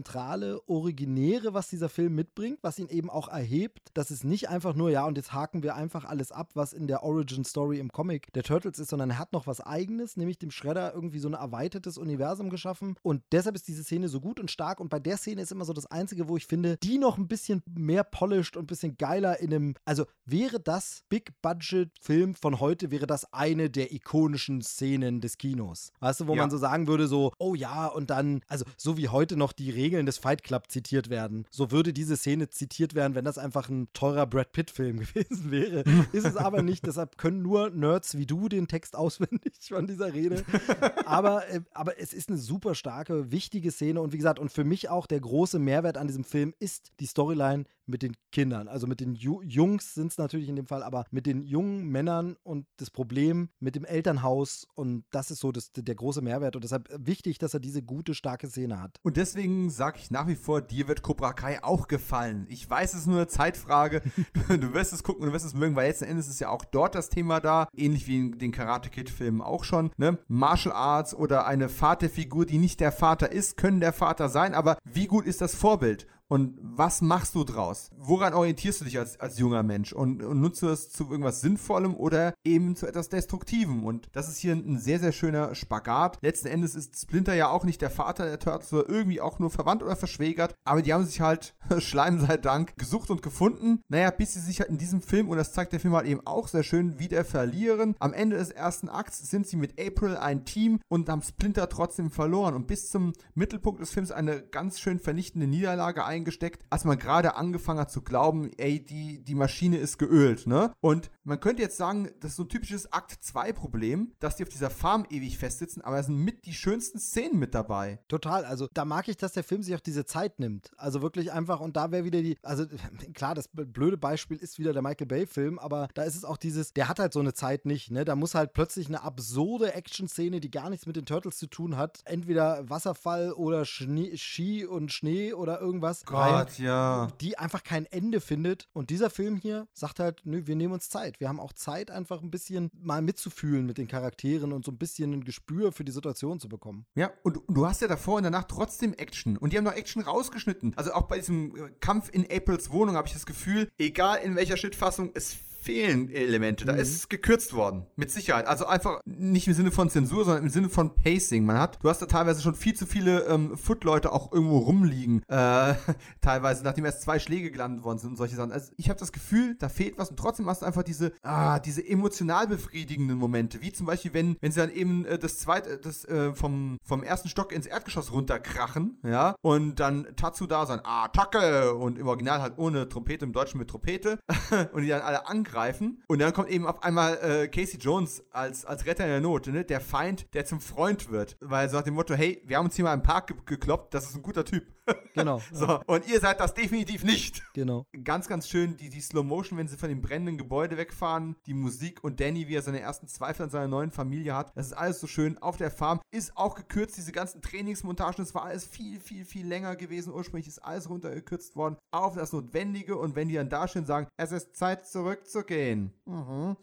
dann bist du auch bereit. Jetzt gehen wir zurück in die Stadt und Runde 2. Genau. Und es irgendwie hast du das Gefühl, wir schaffen das. Ja, es ist aber auch so, so, so ein schöner Gegensatz natürlich zu New York, ne? Das ist halt auch so ein bisschen, wir, wir haben ja fast das Gefühl, wir sind auf der Farm der Kents, ne? So ein bisschen. Das alte, alte, äh, alte Auto dort, dann da haben wir, dann haben wir ja diesen Strohhut und so, dieses ganze, ganze Ästhetik. Plötzlich denkt man, okay, jetzt sind wir in Smallville. Und das ist natürlich der wunderschöne Gegensatz zu New York und so zum, der, ja, wie so ein Heimatpunkt, die Familie, die kleine Familie, die sie jetzt plötzlich sind, zum Kräfte sammeln, zum Auftanken, um dann der Herausforderung in der Großstadt quasi wieder entgegenzutreten. Und ohne diese Verschnaufpause wäre es halt nur halb so, also es würde sich halb so erfüllend anfühlen, dann da wieder zurück zum Kampf. Wenn sie jetzt einfach nur kurz unter der Erde gewesen wären, in der Kanalisation, kurz mal, huh, lasst uns schnell äh, mhm. irgendwie einen Hotdog essen und dann geht's wieder los. Das hätte nicht funktioniert. Ja, du hättest diese Chaka-Faust, aber nicht diese emotionale Befriedigung irgendwo. Genau. Und ich weiß nicht, haben, haben dich, heute wahrscheinlich nicht mehr so, aber haben dich als, als, als Jugendlicher so diese Momente wie, wenn, wenn, wenn Raphael in der Badewanne wieder aufwacht oder ja, oder so diese romantischen Momente mit, mit April und Casey, haben die dich gestört oder hat dich das teilweise echt gerührt und, und irgendwie auch, ich weiß nicht, mich erwischt das immer noch ein bisschen, obwohl ich immer, denke, verdammte Hacke, es ist ein Stunt-Performer mit Puppen. Äh, das funktioniert für mich heute sogar besser, ja, genau. Also damals gestört würde ich nicht sagen, aber man hat das so ein bisschen auch so ausgeblendet. Das ist so ein bisschen, das war so eine Verschnaufpause, man konnte sich an den Puppen erfreuen, aber das hat mich gar nicht so, diesen, diesen Subtext hat man da gar nicht mitbekommen. Heute leidet man schon ein bisschen mit und denkt so, ach, der Mensch, hoffentlich kommt er durch, hoffentlich packt er alles und so und genauso dieses, äh, man, natürlich connectet man jetzt auch anders mit den menschlichen äh, Charakteren in einem Alter, wo man dann so denkt, ha, naja, hm, finden sie sich, nicht, will they, won't they, ne? Und so. Also, ich finde, das funktioniert heute sehr gut. Äh, habe ich damals, glaube ich, also da habe ich gar nicht so prägende Erinnerung, dass ich es jetzt so, so extrem wahrgenommen habe. Mhm. Ja, ja, ich, ich habe damals schon viel drüber nachgedacht, weil auch gerade diese melancholische Stimmung so in dieser, in dieser Farmphase, sage ich jetzt mal, die hat mich ich weiß auch nicht, ich habe mich irgendwie erwischt. Heutzutage weiß ich, die ist da und äh, ich nehme die als Teil des, des Gesamtbildes irgendwo wahr. Und dafür jetzt gerade bei der letzten Sichtung und da ich inzwischen halt, vielleicht sagen, dass ich inzwischen Vater geworden bin, ich weiß es nicht. Aber so ganz dumme und banale Momente, wenn am Ende nach dem Showdown Danny wieder äh, an, an April vorbeirennt und ihr dieses Geld in die Hand drückt, dass er ihr irgendwie vorher aus der, aus der Brieftasche geklaut hat. Und sie, ey, was, was will ich mit dem Geld? Ah, glaub mir, ist schon okay. Und geht dann zu seinem Vater und die nehmen sich in den Arm und alles gut. Dann denke ich, ja, so ein typischer Kitsch-Moment. Aber einfach die Kleinigkeit, dass er sich dann, hey Mensch, Danny, alles okay? Uh, hey Dad, sag bitte von heute an Dan, okay? Und dass die mit sowas Simplem eine neue Form der Verständigung und, und, und, und des Familiensinns eine neue Basis irgendwo gefunden haben. Was nichts mit seinen, mit seinen Verbrechen oder mit irgendwas anderem zu tun hat. Das ist was, was mich heute viel mehr erwischt, als es damals der Fall gewesen wäre, wo ich gedacht habe, Mensch, was denn, der Rotzel interessiert mich null, ja? Ich weiß auch nicht. Es ist, es ist ein Film, der in jedem jedem Alter noch irgendwo was gibt. Ja, tatsächlich. Also, ich. also genau, das ist halt diese Qualität, die der Film einfach, die man ihm nicht absprechen kann, durch über die Charaktere halt einfach und dann auch simple, kurze Szenen, weil ich meine, das wird ja auch nicht riesig ausdiskutiert mit dem Vater- und Sohn-Ding, sondern das ist ja wirklich, wie du schon sagst, relativ klein und kurz, aber es reicht, es funktioniert, weil wir aber eben zwischendurch auch immer mal Zeiten hatten, darüber zu reflektieren und das zu sehen. Und das wäre in so einem gehetzten Action-Ding, würde es halt nicht funktionieren. Du nennst das hier, das hier und das da unten. Familie? Oh mein Gott. Äh, ja, das ist, äh, ja gut, und dann sind natürlich irgendwie, keine Ahnung, noch zwei, drei Mike Tyson-Witze drin, vielleicht einer zu viel. Da sind wir wieder bei dem kontemporären äh, genau, Humor, ja. der dabei war, ne? Ja. Hast du überhaupt mal Loaded Weapon 1 gesehen? Ist lange, lange her, aber da, also äh, auch durchaus mehrfach schon, ja. Ist jetzt, ist jetzt schon sehr lange her, aber klar. Zur Erinnerung und Auffrischung, die haben eine Szene aus Turtles da reingeschnitten. Es gibt gegen Ende, kurz vorm Showdown, geht Emilio Estevez in den Untergrund, mhm. um sich quasi in das Versteck von General Motors, gespielt von William Shatner, äh, reinzuschleichen und geht mal einmal den Gullideckel hoch und landet dann quasi in, dieses, in dieser Szene, wo die Turtles, ach, wie heißt es wieder, dieses Trivia-Spiel da äh, spielen. Trivial Pursuit, kann das ja, sein? Ja, äh, okay. ähm, welcher russische Roman, der mehr als 6000 Charaktere aufweist, spielt während der Napoleonischen Kriege? Dirty Harry, falsch. wenn dann Leo reinkommt, ja, Splinter lebt. Nee, hatte ich tatsächlich, genau dieses, tatsächlich nicht mehr auf dem Schirm, aber schön. Und, und, die haben ihn dann quasi per Bluescreen, haben die den Kopf von Emilio Estevez da reinkopiert, wie der aus dem Boden hochguckt und genau diese Szene da gerade ist. Und sie haben es in der Synchro geändert und jetzt wird es dich freuen. Pinocchio ist die Antwort, nicht Dirty Harry. Im Film sagen sie Dirty Harry, da sagen sie Pinocchio. Seltsam. Total geil. Ja. Das nur so am Rande. Loaded Weapon 1, äh, sehr witzige Parodie von Liesel Weapon. Ja, ich, verm ich vermisse ja diese Art von Parodiefilm sehr. Die fehlen dem Kino äh, total, aber irgendwie kann das keiner mehr und äh, naja, wurde dann irgendwann auch kaputt gemacht durch äh, Scary Movie oh. 500 und Epic Movie oh und wie sie alle heißen. Das war leider, die, die haben ja leider nicht verstanden, dass Nachspielen nicht gleich parodieren ist, aber ja. ein anderes Thema. Ja, dieses Spoof der Filme und so. Wer, wer macht denn so einen Quatsch? Damals hat man hat irgendwie einen Franchise genommen, hat sich so grob an, an dessen, an dessen Storypunkten orientiert und hat dann ganz viele andere Gags genau. über Basic Instinct, weißt du, gar ja. was da dran getackert und so funktioniert das, Leute. Aber ich glaube auch aus Recht rechtlichen Gründen, das könnte heute schon, um die, um die, um die Lizenzrechte zu bekommen, einfach irgendwie keiner mehr bezahlen. Ich weiß es nicht. Ja, kommen wir noch zum, ja, vielleicht nicht wichtigsten, aber etwas, was wir damals mit Sicherheit geil fanden, was ich heute immer noch richtig gut finde. Es kommt dann am Ende zur großen Schlacht. Und übrigens zu dem Thema, erinnerst dich noch dran, sie kommen, äh, die Foot Gang sch, äh, schwärmt aus, stürmt in die Kanalisation runter, weil Schredder weiß ja, sie sind zurück. Und dann hast du diesen Musikscore und es schwillt an und sie stürmen quasi das Versteck der Turtles. Dann kommt erstmal eine ganze Menge heißer Dampf und nochmal Ninja-Fight im, im Dunkeln. Und dann stehen die Turtles da und Raphael ist an so einem Apfel am Kauen und schmeißt ihn weg und sagt, sagt immer, hey Jungs, ich hoffe, es gibt noch mehr von denen. Und dann kommen die rein, ne? Ja. Wenn du mal was, dir echt einen Gefallen tun möchtest, googles mal. Ich, ich schreibe es mal in die Shownotes rein, für jeder, der jetzt neugierig gemacht worden ist. Es gibt tatsächlich ein YouTube-Video, was diese Apfelszene erklärt. Denn es gab auf, dem, auf, der, auf der Farm eine ganz lange Trainingssequenz, die auch was damit zu, zu, zu tun hatte, quasi sich blind zu vertrauen und diesen Apfel zuzuwerfen. Und genau diesen Apfel isst er dann später und schmeißt ihn dann weg nach dem Motto, Training vorbei, zurück ins Real Life und jetzt machen wir die Jungs fertig. Super geil, aber so wirkt es eben wie so eine Humphrey Bogart-Szene oder Clint Eastwood einfach nur cool und funktioniert genauso genau, gut, also ich habe mich, das, das hab mich das nie gefragt, das war jetzt nie so, dass ich gedacht habe, aber was ich nie verstanden habe, ähm, also von daher, von daher schön, wenn es dann aber eigentlich noch einen anderen Hintergrund hat, ja cool. Aber am Ende gibt es auf Dach, aufs Dach auf dem Dach und äh, der große Kampf gegen den Shredder. Ey, komm, erzähl, wie fandst du's? Äh, äh, es ist so ein bisschen, es ist der große Kampf, aber da sind, da, da sind dann so ein bisschen die Limitierungen des Films, die man heute natürlich verzeiht, aber das ist so ein bisschen, wenn ich heute Obi-Wan gegen Darth Vader kämpfen sehe, dann denkt man auch, ah, naja, so richtig die große Jedi-Kampfkunst ist das nicht. Und das ist hier so ähnlich, ne? Es ist schon ein bisschen behäbig, es ist nicht so, ähm, also sie machen das Beste draus, aber es hat nie diesen, diesen super krassen Impact irgendwie, wo man so denkt von wegen, okay, wow, das war jetzt aber nochmal, also da fand ich vorher Kämpfe durchaus äh, ansprechender als den am Schluss. Außer eben hier natürlich das Ende des Ganzen, wo man dann sagt, okay, das ist dann der Schlusspunkt. Aber das ist so ein bisschen so einer der, der, der Schwachpunkte, wobei ich nicht weiß, es wäre wahrscheinlich auch nicht besser gegangen irgendwie. Da sind wir zum ersten Mal nicht einer Meinung, denn ich finde den nach wie vor richtig gut. Ja, natürlich, sicher, es ist ein bisschen hüftsteif im Vergleich zu dem, was man sicherlich ohne Kostüme oder heutzutage mit der Technik machen könnte. Aber ich möchte tatsächlich jetzt nicht unbedingt äh, Sir Alec Guinness und, und, und Dave Prowse da jetzt äh, in, in dieselbe Reihe stellen,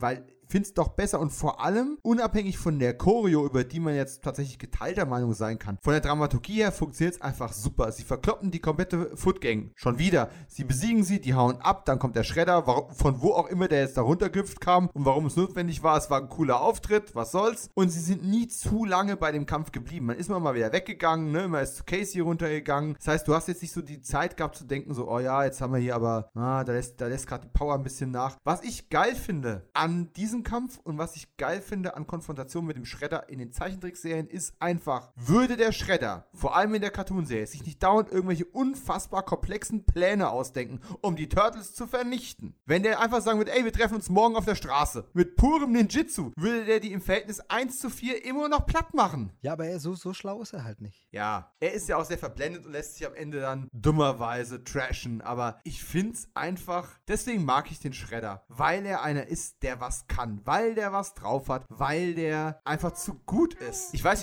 nicht, ob du dich noch an, diesen, an diese erste Storyline, ich glaube, es war die erste Storyline aus der äh, Cartoon-Serie erinnerst, wo es um das Auge von Sanos ging, diese Kristall, den man zusammensetzen muss und der dann die Elemente beherrscht. Und der Schredder hat sich den an seinen, an seinen Helm lasern lassen, um seinen Gedanken Form zu verleihen. Und dieser, dieser Kristall hat dann Besitzer gewechselt und was weiß ich was alles. Und am Ende dieses, es waren vier oder sechs Teile, ich weiß nicht mehr ganz genau. War ziemlich früh in der Serie. Und am Ende gibt es dann auch so, nicht am Ende Quatsch, am Anfang schon, als sie den ersten Kristall auf einem Müllcontainerschiff ausgebuddelt haben. Die Turtles buddeln ihn aus, der Schredder kommt an der Liane angeschwungen, wo auch immer er die her hatte, und schnappt sich den Kristall. Und dann gibt es eigentlich den einzigen richtigen Kampf in der Cartoon-Serie, wo die wirklich so eins zu eins aufeinandertreffen und der macht die ein nach dem anderen einfach fertig. Und naja, das war's dann. Er bringt sie natürlich nicht um. Ähm, Wäre eine kurze Serie gewesen. Und das schätze ich an Rukusaki einfach so sehr. Es ist ein geiler Bösewicht. Als ich die Fotos gesehen habe, bevor ich den Film gesehen habe, dachte ich, rot? Warum auf einmal rot? Ich war das Cartoon-Outfit gewohnt und ich fand auch nicht, dass es irgendwie eine sehr samuraiige Farbe ist, so in so einem roten Glitzer-Outfit rumzurennen. Aber es funktioniert echt richtig gut auf der Leinwand. Vielleicht, weil es so ein geiler Kontrast ist. Ja, also ich, ich finde, das gesamte äh, Kostümdesign und der ganze Auftreten äh, von Shredder, das passt alles. Das fand ich damals schon geil. Das hat auch, trotz der Unterschiede zur Cartoon-Serie, mit der ich ja quasi Turtles sozialisiert wurde, hat das trotzdem für mich funktioniert und gestimmt. Also da hatte ich nie irgendwas zu meckern. Ähm, ich fand halt nur den Kampf, das war irgendwie so, irgendwie hat er mich ein bisschen unterwältigt zurückgelassen. Es ist dann irgendwie dann einfach Schluss, aber es ist so, aber er in seinem Auftreten ist einfach ein geiler Bösewicht, auf jeden Fall. Deshalb hätte er vielleicht auch einen noch geileren Kampf verdient gehabt. Und, und so geht es mir ein Stück weit mit dem Ende des Kampfs. Ich, ich fand den Kampf an sich gut und dann dachte ich mir, und das ist das, wie du jetzt wie du jetzt stürzt von, von deinem hohen Thron, ja, jetzt werde ich zu Ende führen, was ich mit deinem Ohr begonnen habe und stirbt mit dieser Lanze vorweg auf ihn zu. Das ist, äh, ja, ich weiß, er ist verblendet von seinem Hass und Zerfressen und das, das bringt ihn dann im Endeffekt auch um, vorläufig. Ähm, aber es fand ich einen ganz, ganz schwachen, Achtung, Abgang. Ja, und, und vielleicht, vielleicht ist es auch das, vielleicht muss ich mir den Kampf auch nochmal jetzt äh, unter der Maßgabe, was du so gesagt hast, nochmal anschauen, weil das ist das halt, was bei mir in Erinnerung bleibt, ne? Dass es eben doch eher ungelenk und eher Obi-Wan, Darth Vader, Altherren-Gekämpfe wirkt, nämlich, ja, mit der Lanze rennt er auf ihn zu und es ist wirklich so ein bisschen so, das ist jetzt der Schredder, das ist der Abgang, so böse, so geil, wie der vorher gewirkt hat. Ich hätte mir einen anderen irgendwie, also, dass er da abstürzt, ist in Ordnung, das ist ja auch ein, eine Trope mittlerweile, Bösewicht stürzt ab und so, aber hm. wie das ist halt einfach, ja, also war so ein bisschen wie, jetzt müssen wir aber langsam auch zum Ende. Vielleicht könnten wir langsam mal, ah ja, komm, dann springe ich da runter, dann haben wir es hinter uns. Äh, das ist einfach schade. Das ist einfach ein bisschen schade. Also angefangen von äh, jetzt steht ihr dem großen Schredder gegenüber, bis zu dem, wo er die Maske abnimmt, weil er Splinter sieht. Alles dazwischen fand ich super, aber dann denke ich auch so, ah nee, das ist unbefriedigend, das finde ich nicht gut und ah, nee, hat er, hat er Besseres verdient. Aber auch so zwischendrin, wenn wir bei dem Thema sind, ich habe jetzt schon so viele Sachen zitiert, aber wenn Leonardo ihn angreift mit, mit, mit beiden Katana nach dem Schredder hackt und er immer schön ausweicht, ne? Und dann pariert und zurückschlägt und so. Und diese Sprüche einfach, ich werde deiner Mutter von deinem ekelhaften Benehmen Kenntnis geben. Das ist so. Das ist einfach so. Wer nimmt sich denn beim Kämpfen die Zeit für so einen Spruch? Aber ist super. Ja, aber das macht die Turtles ja aus. Also das ist es ja. Das ist ja äh, das Markenzeichen sind ja die lockeren Sprüche und von daher äh, gut, dass sie die auch im Film haben. Absolut. Und jetzt quasi die Königsfrage. James Saito, der Schredder, ist ja, also der Darsteller des Schredders, ist ja für Teil 2, Achtung, Spoiler-Alarm, für alle, die Teil 2 nicht gesehen haben, nicht zurückgekehrt. Der Schredder als Figur aber schon. Wie fandest du denn, kurz gesagt, den Schredder in Teil 2? Ich, ich muss zugeben, dass es wahnsinnig lange her ist, dass ich Teil 2 mal gesehen habe. Und ich glaube, ich hätte das nicht mehr aus dem Kopf gewusst, dass es nicht derselbe Darsteller ist. Also das sagt, glaube ich, jetzt schon sehr, sehr viel aus ähm, darüber, dass, glaube ich, in Teil 2, also da habe ich natürlich Tocker und Reza vor mir, aber äh, den Schredder, das ist mir gar nicht so präsent, dass das ein anderer ist tatsächlich. Also äh, schön, schöne äh, Überraschung nochmal. Von daher, der, hat dann wohl nicht so geglänzt, weil für mich ist Schredder der Darsteller aus dem ersten Teil. Das ist einfach Schredder, wie man ihn kennt. Ja, ich, du, du, gehst sogar schon viel tiefer, als ich es gedacht habe. Ich, ich meinte eigentlich eher so rein optisch. Das, das blaue Glitzerding statt dem roten Glitzerding. Der Helm ist auf einmal ein anderer und sowas. Und ich gebe aber ganz ehrlich zu, ich habe als, als, als Kind, ich hatte ja dann das, das, dieses, dieses Fanbuch zum Film und, und alle möglichen anderen äh, Fotografien und sowas. Ich habe angefangen, mir aus, äh, aus Pappe Konturen für die Klingen und für, die, für diese ähm, Lamellen an dem Helm und sowas auszuschneiden und mir das irgendwie, habe versucht, das irgendwie sinnvoll aus, ja, aus, aus, aus, aus, aus Spanholz und aus, aus, aus Pappmaché so eine Schredderrüstung zusammenzubauen. Das war für zwei Sommer mein großes Bauprojekt und zum Glück bin ich handwerklich nicht sonderlich begabt und es ist nie was draus geworden. ähm, aber ja, ach, ich mag den Schredder, ich mag, ich mag auch April, ich mag auch hier, wie sie am Ende foppt, so vollkommen ohne Grund, ne, so, ja, es ist so, als hätte ich gerade Mike Tyson einen Waschlappen genannt. Und alles, was du sagst, ist Hi, so, und, ne, und er war das jetzt ein Dankeschön. Und, und, dann, und, dann, und dann knutschen die. Und äh, als Kind fandest du ja Knutschszenen von Erwachsenen irgendwie auch so, äh, ja, wofür ist das gut, brauchen wir das und sowas, das war eine, die mich nie gestört hat. Und die ich heute sogar richtig sympathisch finde. Und ja, ich weiß nicht, gibt es Lieblingsmomente oder auch schwache Momente in dem Film, die wir jetzt noch nicht angesprochen haben und die du unbedingt nochmal erwähnen möchtest? Nee, also tatsächlich hast du, hast du äh, sehr gut vorbereitet. Das sind äh, die wichtigen Kernpunkte alle drin gewesen. Also gerade diese, diese kleinen Momente äh, der Turtles untereinander. Für mich ist die Farm tatsächlich heute irgendwie so das emotionale Kernstück. Die, die möchte ich nicht missen. Die finde ich richtig schön und gut. Und ähm, von daher, also, nee, das ist ein runder Film, der heute immer noch funktioniert und ich, ich wüsste nicht, was man jetzt noch ohne, also wenn man jetzt nicht wirklich Szene für Szene analysieren will, ich glaube, dann äh, kann man ihn so schon zusammenfassen. Ja, zum Glück gibt es ja auch noch meine wunderbaren Patreons von äh, dem Kino90 Auftritt auf patreon.com slash Kino90 Podcast. Äh, ich habe tatsächlich gestern einmal spontan noch äh, in die Runde gefragt, ob es doch irgendwelche Meinungen oder äh, Fragen oder sonst irgendetwas äh, geben würde zu diesem Film und an dieser Stelle ein Shoutout zu Cornelius, äh, der gesagt hat, ich wünsche mir bitte eine umfangreiche Analyse des Dialogs zwischen Mikey und Donny, Stichwort Kruste. So, ich weiß nicht, ob wir es umfangreich analysieren können, aber krustige Kruste, Kruste krustet. Ist sinnbefreit, ikonisch und wenn ich irgendwas Krustiges esse oder wenn ich eine Pizzakruste übrig habe, denke ich tatsächlich an krustige Kruste. Ja, das, so. das sind ja viele Momente bei den Turtles, äh, an die man immer denkt. aber da habe ich, wie gesagt, wieder dieses Gefühl, dass das so vergessene Sachen sind. Ich glaube, das weiß eben auch, außer so ein paar Nerds, niemand, sodass ich das dann doch nicht mich traue, den Spruch rauszuhauen, weil es halt irgendwie, das erkennt dann niemand. Siehst du, das ist der Unterschied zwischen uns beiden. Du bist ein seriöser, vernünftiger Mensch und mir ist meine Reputation im Zweifelsfall scheißegal.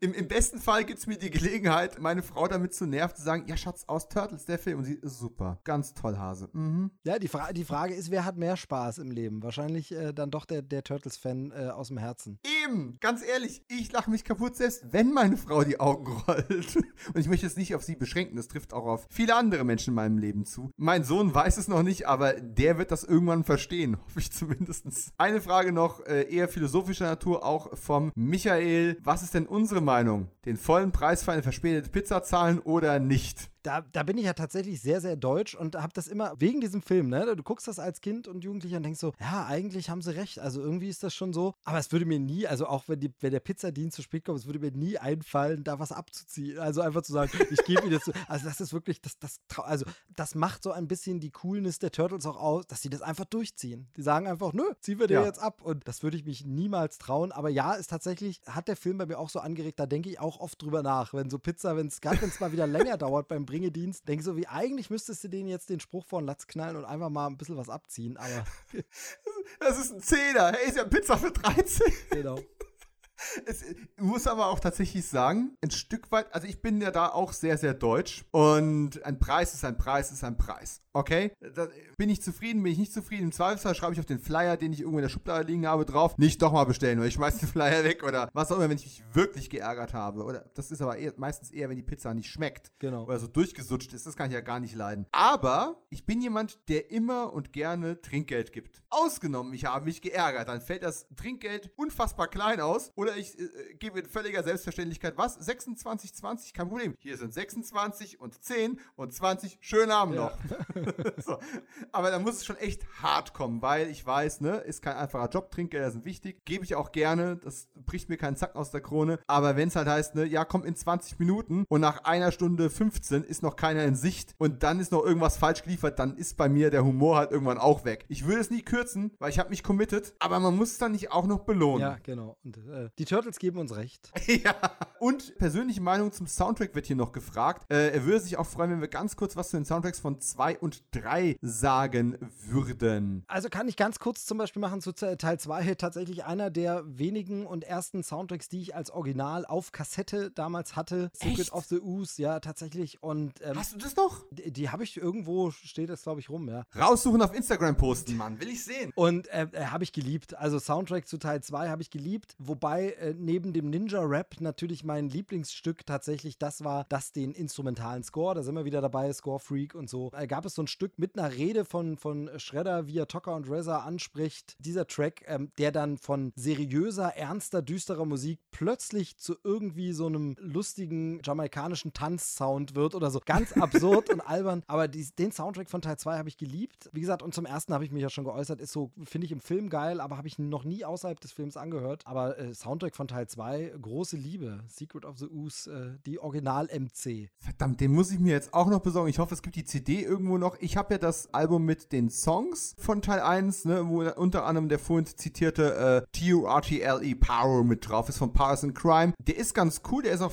locker flockig zum Weghören. Es sind aber tatsächlich von äh, John Duprés äh, Score nur zwei Stücke drauf. Das hat mich immer so ein bisschen genervt. Übrigens selber Komponist wie bei Teil 2. Inzwischen gibt es, wie gesagt, den, den reinen Score auch als remasterte Platte. Ich muss mir den unbedingt noch irgendwo auftreiben. Wenn einer irgendwo einen total seriösen Schwarz Schwarzmarktdealer kennt, äh, schickt mir eine Nachricht. Ähm, ja, gleiches, gleiches für CD zum zweiten Film. Also wer die hat, die nehme ich auch, Dito. weil wie gesagt, die Kassette äh, habe ich ja, also die habe ich zwar noch, aber die kann man nirgends mehr schön abspielen. Und als ich das letzte Mal wirklich irgendwie Bock hatte, jetzt willst du den Soundtrack von Teil 2 mal hören. Ich habe dann irgendwo auf YouTube, hat es zum Glück jemand hochgeladen, einfach so komplett zum Durchhören. Keine Ahnung, ob das da noch ist, aber auf jeden Fall, da habe ich es dann mal gehört, weil weder auf äh, irgendeinem Streamingdienst zu finden, noch eben als CD zu bekommen. Digitalisieren, ja, ich glaube, da ist meine Kassette mittlerweile zu schlecht von der Qualität. Schade, also vermisse ich auch sehr. Also schönes Erinnerungsstück, aber ja, würde ich auch die CD nehmen. Ich muss auch sagen, diese Go Ninja, Go Ninja, Go ist zwar total balla und ist ein Stück weit, der Film driftet kurz in ein Musikvideo ab am Ende, Teil 2, aber es ist halt auch irgendwie ikonisch. Jeder, der das einmal gesehen hat, wird das nie wieder vergessen. Und das ist doch auch ein Zeichen für eine gelungene Songauswahl ein Stück weit. Teil 3, ich habe den Film gesehen, ich war im Kino, ich kann mich an den Score oder an den Soundtrack ja. kaum noch erinnern, null, null. was natürlich auch schon viel aussagt. Also da müsste ich nochmal drauf zurückkommen, wenn irgendwann mal der Podcast zu Turtles 3 dran ist. Ja, und damit was soll ich sagen? Sind wir am Ende angekommen? Ich, ich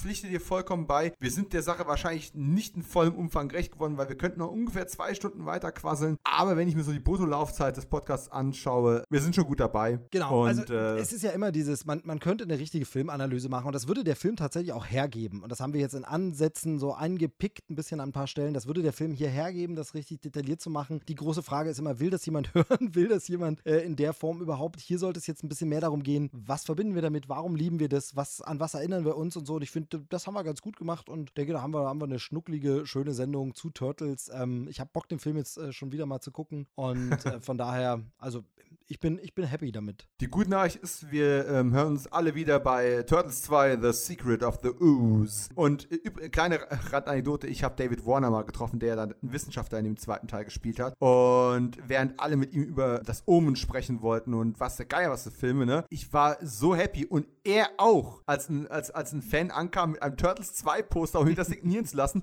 Der Mann hat, der Mann hat fast Freudentränen in den Augen gehabt. Sehr schön. So, das sagt auch viel über diesen großen, seriösen, äh, theatererprobten Actor, dass er an sowas eben auch Spaß gehabt hat. Anyway, ganz tolles Thema. Ich liebe Turtles, der Film. Es war ja eigentlich der Plan, äh, diesen Podcast als, ja, als Abschlusspodcast von 2020 aufzunehmen. Jetzt wird es die erste reguläre filmanalytische oder filmbespaßende Podcast-Folge des Podcasts 2021. Macht nichts da.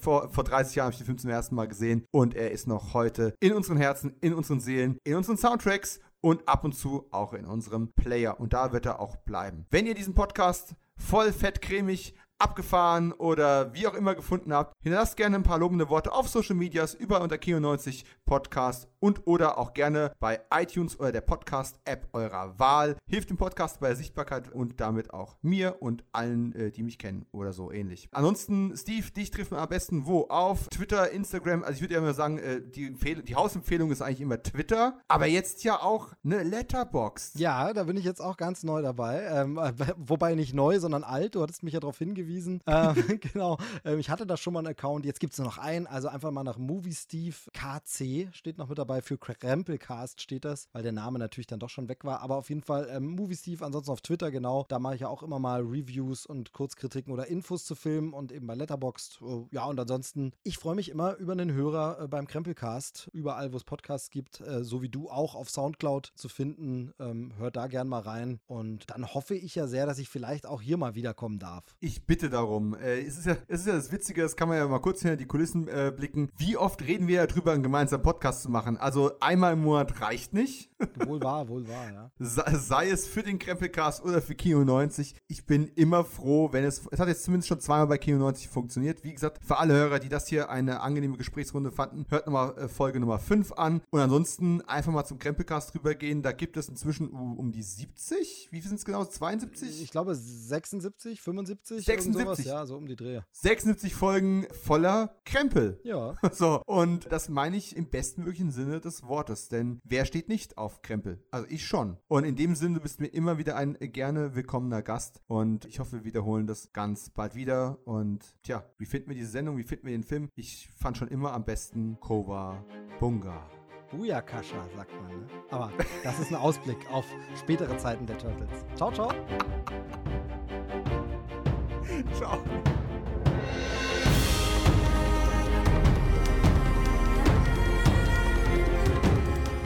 Oh, ganz kurz. Ja. Wen haben wir denn da? Ich. Was, du? Sag mal nicht ich. Wer ist denn ich? Oh, warte mal. Der Tur mal, Turtles-Fan hallo. der nächsten Generation. Turtles-Fan der nächsten Generation? Ja. Ja. Mhm. Hm, Schatzi, ein paar Minuten noch, dann kommt der Papa raus, okay? Ja? Oh, Abendbrot? Machst du für den Papa auch was mit? Machst du dem Papa auch ein Abendbrot? Hey, Schatzi? Nein, Mama. Mama soll ein Abendbrot machen? Mama. Für uns beide? Papa. Und Papa, okay. Pass auf, zehn Minuten, dann ist Papa da, okay? Wir sind doch sowieso schon fast am Ende. Was? Ein Pudding. Was? Ein, ein Pudding? Hier. Du kriegst einen Pudding? Ich krieg nie Pudding. Wow. Wow. Ich will auch Pudding. Ja, der Steve will auch Pudding. okay. Schmecken lassen bis später.